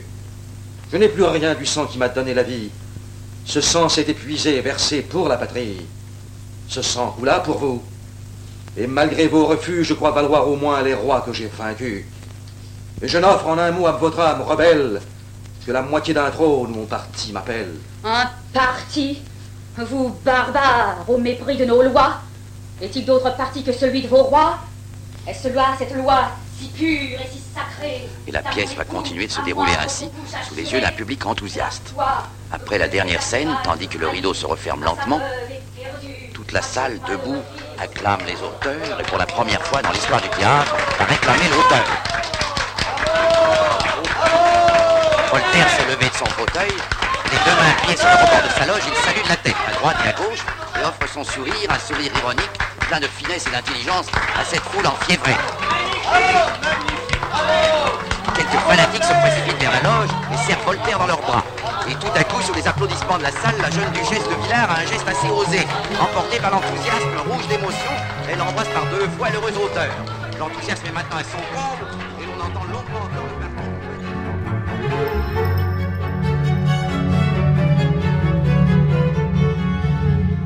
L'époque de la troupe sans maître commence. C'est pour nous la fin de ce premier épisode de notre saison au théâtre français. Laissons entrer Christian Biet, un historien spécialisé dans les études théâtrales du XVIIIe siècle. Car la troupe aura de multiples visages et lui, il sait comment les raconter. Ce qu'il faut savoir, c'est que depuis 1680, on a imité Lagrange et depuis 1680, chaque soir, il y a quelqu'un qui écrit dans les registres combien de personnes sont venues, ce qu'ils ont payé, ce qu'on a joué, quels auteurs et quels titres. Et puis, peu à peu, on s'est mis à noter aussi les dépenses. C'est-à-dire qu'on a ajouté euh, les choses exceptionnelles qu'il fallait acheter en plus. Euh, des accessoires, euh, du bois pour chauffer, enfin des choses comme ça. Et tout ça a été un peu mélangé au début, et puis peu à peu, on a fait un cahier pour les registres de recettes, et puis après un cahier pour les registres de dépenses, et après on a fait un cahier pour ce qu'on appelle les feux, c'est-à-dire la correspondance entre les rôles et les comédiens. Et ça, c'est venu plus tard. Et donc, peu à peu, l'institution, d'une certaine manière, s'est mise en place. Mais ce qui détermine l'institution au départ, c'est son aspect, évidemment, juridique et économique. Comment prouver ce qu'on a fait tel soir et combien a-t-on gagné Le prouver par rapport au roi, donc, dans un premier temps. Oui, bien sûr, et par rapport aux comédiens eux-mêmes, puisque euh, cette troupe est une sorte de... Euh, république, ce serait beaucoup trop, mais en tout cas d'éléments euh, autonomes où chacun a sa part ou sa demi-part et où euh, chaque. C'est plus une démocratie qu'une république. Ouais, une sorte de démocratie, mais comme en France d'habitude, c'est-à-dire une comme une démocratie qui est sous la coupe directe de l'État. Donc, euh, on est démocrate, mais on est vérifié. Bon, et là, c'est une monarchie, donc c'est encore mieux, si je puis dire. Et, et l'idée, c'est qu'on a en effet euh, une véritable institution qui est euh, contrôlée par l'État, euh, contrôlée par le roi très directement, financée par le pain, et financée en partie, et d'autre part, qui a ses sources de revenus d'une part, et d'autre part, évidemment, ses émoluments propres et son partage, puisque à, à, à, chaque fois, on a une part, une demi-part en fonction de ce qu'on joue et en fonction des feux qu'on qu'on joue aussi. Alors, ce qui est intéressant dans cette histoire, c'est quand on regarde un petit peu les registres, ça nous permet, et c'est ça qui est surtout important pour nous, pour comprendre un petit peu l'histoire du théâtre et puis voir qui joue quoi, peu à peu, on finit par savoir qui a joué tel rôle à tel moment. Ça devient systématique dans le courant du XVIIIe siècle, pas avant. Avant, ce qu'on sait, alors là, ça, ça devient très très très intéressant, c'est euh, qui occupait quelle place, pour quel prix, qui était à quel endroit, mettons en 1680. Donc vous avez une hiérarchie très importante. Qu'est-ce que vous appelez un endroit? Bah, Par exemple, ce qu'il faut savoir, c'est que 70% des gens sont debout au parterre. Et ce ah oui, vous parlez pas des comédiens, là, vous parlez non, des, je parle spectateurs. Des, des... Ouais, moi, ce qui m'intéresse plus particulièrement, c'est vrai, dans mes recherches, c'est pas seulement les comédiens, mais c'est aussi le spectacle et les spectateurs. Donc, euh, comment on entre, euh, comment on, comment on vit la relation au théâtre euh, de manière, on va dire, plus ou moins attentive, c'est le moins qu'on puisse dire. Bah, déjà, quand vous avez 70% des gens qui sont debout, c'est toujours beaucoup plus compliqué de les imaginer silencieux. Donc en 1680, on peut pas imaginer du tout que la salle soit complètement silencieuse et que les gens soient absolument statiques. Ils n'ont pas de fauteuil pour s'endormir et ils sont pas dans le noir. Donc en gros, pour revenir à la euh, à la description de ce que c'est qu'une salle, vous avez des gens 70% à peu près sur des jauges qui sont pour euh, l'hôtel Guénégo euh, à peu près de maximum 800 spectateurs environ. Donc vous avez forcément déjà 500 à 600 spectateurs qui sont debout. Après, vous avez des gens qui sont aux premières loges, c'est ceux qui paient ça le plus cher. Vous avez des gens sur le théâtre. Sur la scène. Oui, directement. C'est-à-dire qu'en gros, ce qu'il faut savoir, c'est que À partir de 1637, la comédie française n'est pas encore créée. Et ça se passe au, au, au théâtre du Marais. Et puis après, c'est exporté à l'hôtel de Bourgogne. Donc à partir de 1637, vous avez entre 40 et 150 spectateurs sur la scène, assis, d'abord sur des chaises, ensuite sur des bancs. Ça s'est passé simplement parce qu'en 1637, comme certains le savent peut-être, euh, il y a eu un gros succès qui s'appelle Le Cid de Corneille, et on a commencé à refuser du monde. Refuser du monde, c'est très difficile pour un directeur de salle. Et donc à partir de là, on s'est dit peut-être que le mieux, ce serait de mettre des gens sur la scène et de les faire payer très cher, parce que du coup, ils seraient vus en train de voir. Et donc, on pouvait montrer à quel point où on appréciait ou on n'appréciait pas, euh, ou même toute autre chose, c'est-à-dire se montrer par rapport aux autres, tout simplement. Et ça va durer jusqu'en 1759. Donc, pendant plus d'un siècle, quand on regarde du théâtre, et en particulier quand on est à la Comédie Française à partir de 1680 jusqu'en 1759, on voit autour des comédiens un minimum de 40 euh, spectateurs sur des bancs. Ça peut aller à beaucoup plus. Par exemple, la première de Sémiramis de Voltaire, il y avait tellement de monde sur la scène euh, qu'on on les avait mis aussi au fond, c'est-à-dire ça bouchait le décor. Et vous savez, dans Sémiramis, il y a une ombre qui entre. Et euh, celui qui jouait l'ombre n'avait pas la place pour passer, donc quelqu'un a crié place à l'ombre. Et là, évidemment, tout le monde s'est mis à non seulement sourire, mais aussi à rire au milieu de la tragédie, et on a repris la tragédie. Donc tout ça, c'est une anecdote, mais qui permet de comprendre qu'au fond, premièrement, la tension n'était pas extrême, que deuxièmement, la salle était euh, parfois euh, inattentive, et que sur la scène même, on avait des spectateurs. Dans une salle extraordinairement rectangulaire, et pas du tout euh, à l'italienne comme maintenant. C'est peu à peu qu'elle s'est arrondie. Alors, tout ça, c'est pas seulement pour raconter... Parce qu'il faut rappeler que la comédie française dans les meubles, c'est seulement en 1799. Et qu'avant, la comédie française n'est pas Place du Palais Royal, c'est pas la salle Richelieu, c'est une série d'autres endroits qui se succèdent, mais quatre endroits. Quatre, en tout cas de 1680 à 1792-93. On a d'abord l'hôtel Guénégo, euh, qui se situe donc sur la rive gauche. Euh, ensuite, à partir de 1689 jusqu'en 1770, on a la salle de la rue euh, des Fossés Saint-Germain-des-Prés. Puis après, on a la salle des machines du Palais des Tuileries de 1770 à 1682. Et là, on a quand même 1700 spectateurs possibles. Et enfin, on a le théâtre de l'Odéon que nous connaissons maintenant à partir de 1682 jusqu'en 1793. Alors c'est pas euh, sans intérêt de rappeler l'histoire de l'Odéon parce que euh, c'est le moment, en, à partir de 1600, 1781 jusqu'en 1787, où on va asseoir le parterre.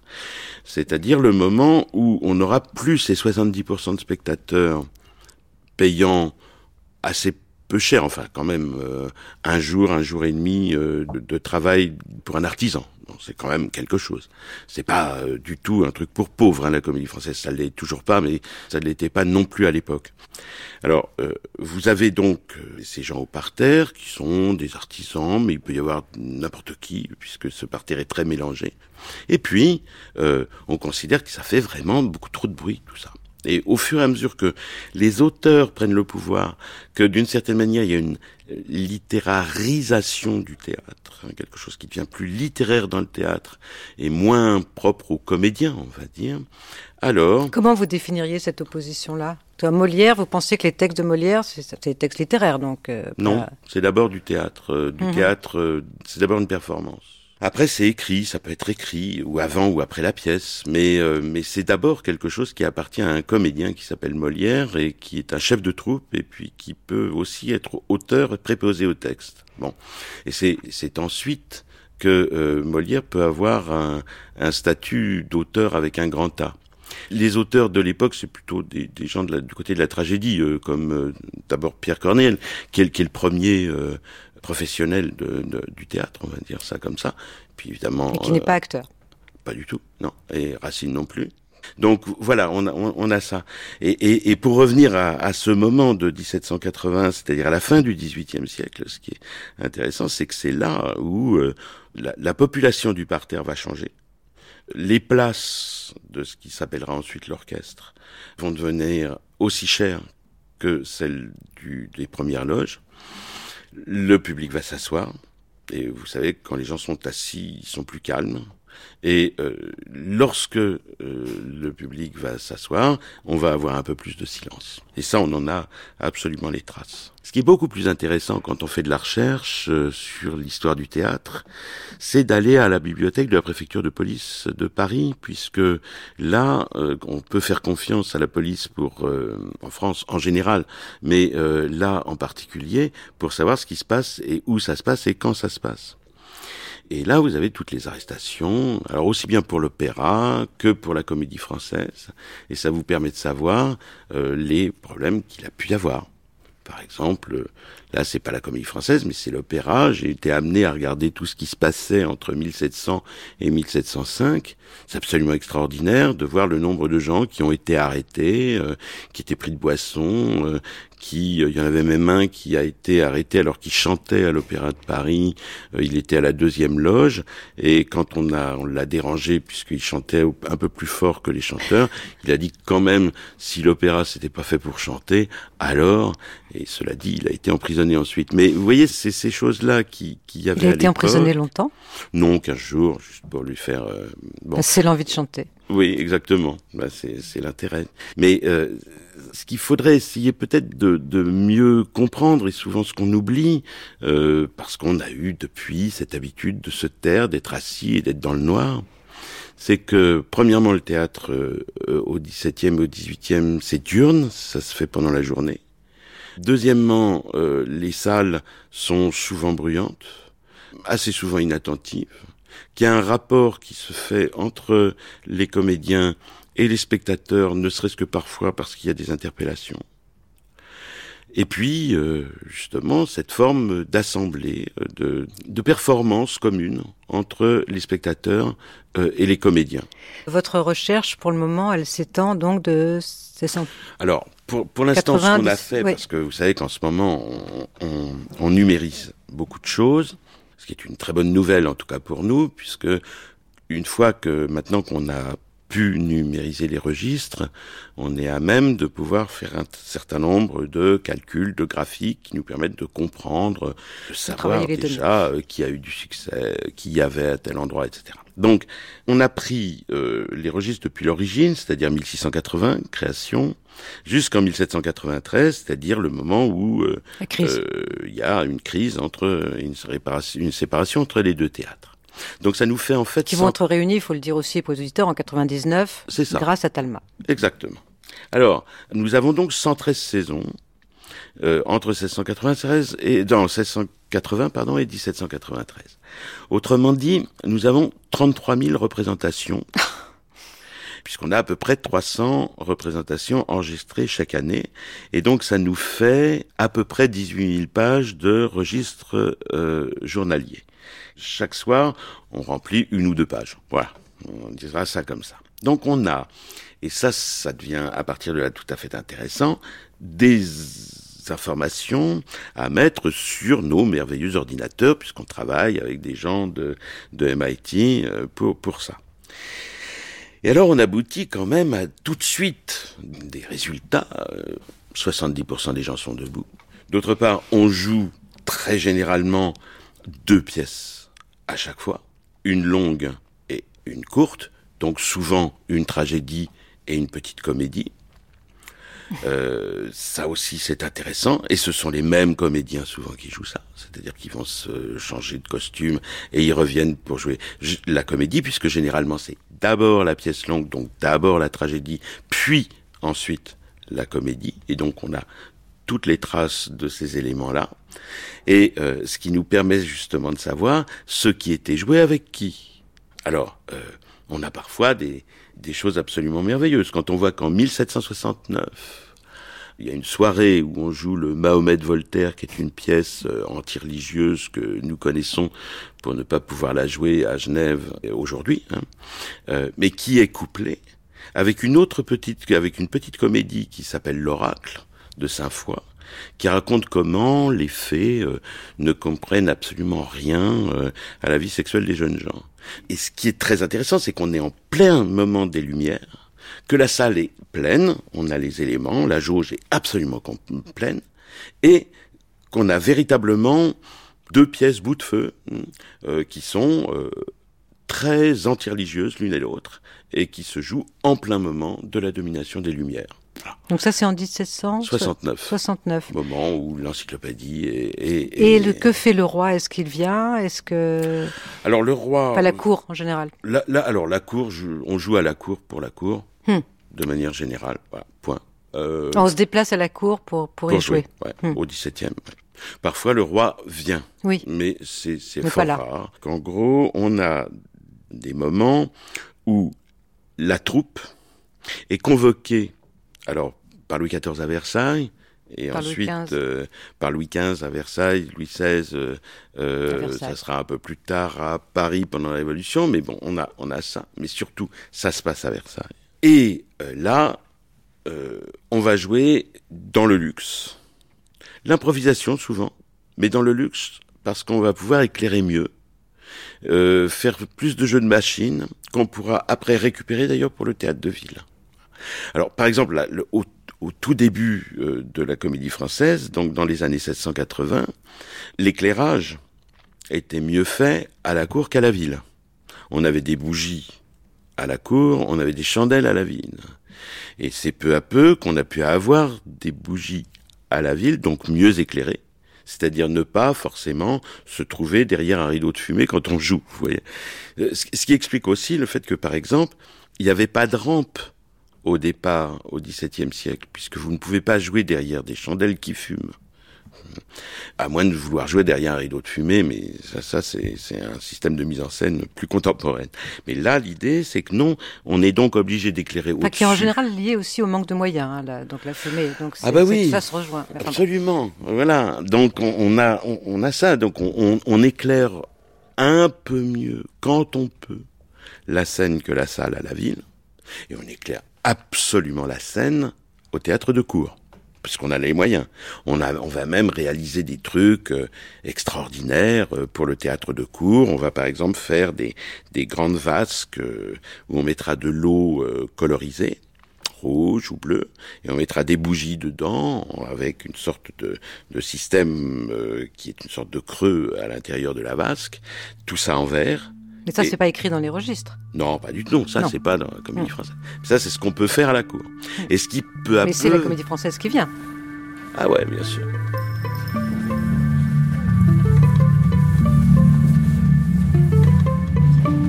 Mesdemoiselles, Messieurs, sommes ici dans la galerie des bustes et dans cette galerie qui a été aussi rajoutée sous le, Second Empire, donc toujours par Prosper Chabrol, on continue donc à rendre hommage aux grandes figures de notre, de notre répertoire. Alors, je voulais dire pour euh, Molière, euh, nous avons donc des témoignages de l'époque qui nous dit que euh, certainement Molière n'avait pas un physique propre à jouer la tragédie. Et quand nous avons commencé notre parcours Molière, je vous ai dit, et vous le savez, Molière, il veut commencer comme acteur. Et réussir comme acteur au XVIIe siècle, c'est d'abord réussir comme acteur tragique. Même si, je vous le rappelle, les acteurs jouaient la comédie et la tragédie. Alors, les, deux autres C'était Grande Traversée, une saison au théâtre français. Premier épisode, par Geneviève Brisac. Demain, février, l'esprit de la ruche. Tous nos remerciements aux équipes de la Comédie Française. Lecture, Nicolas Lormeau, de la Comédie Française. Texte, extrait de la grande histoire de la Comédie Française par Hélène Tierchamp et Gérard Vatelet. Et de Histoire sentimentale de la Comédie Française de Pierre-Aimé Touchard. Archivina, Aude Vassan. Attaché d'émission, Milena Elig. Recherche musicale, Romain Couturier. Prise de son, Laurent Lucas, Jean-Baptiste Etcheperbord, Yann Frécy. Mixage, Bernard Laniel. Réalisation, Manouchak Fachaï.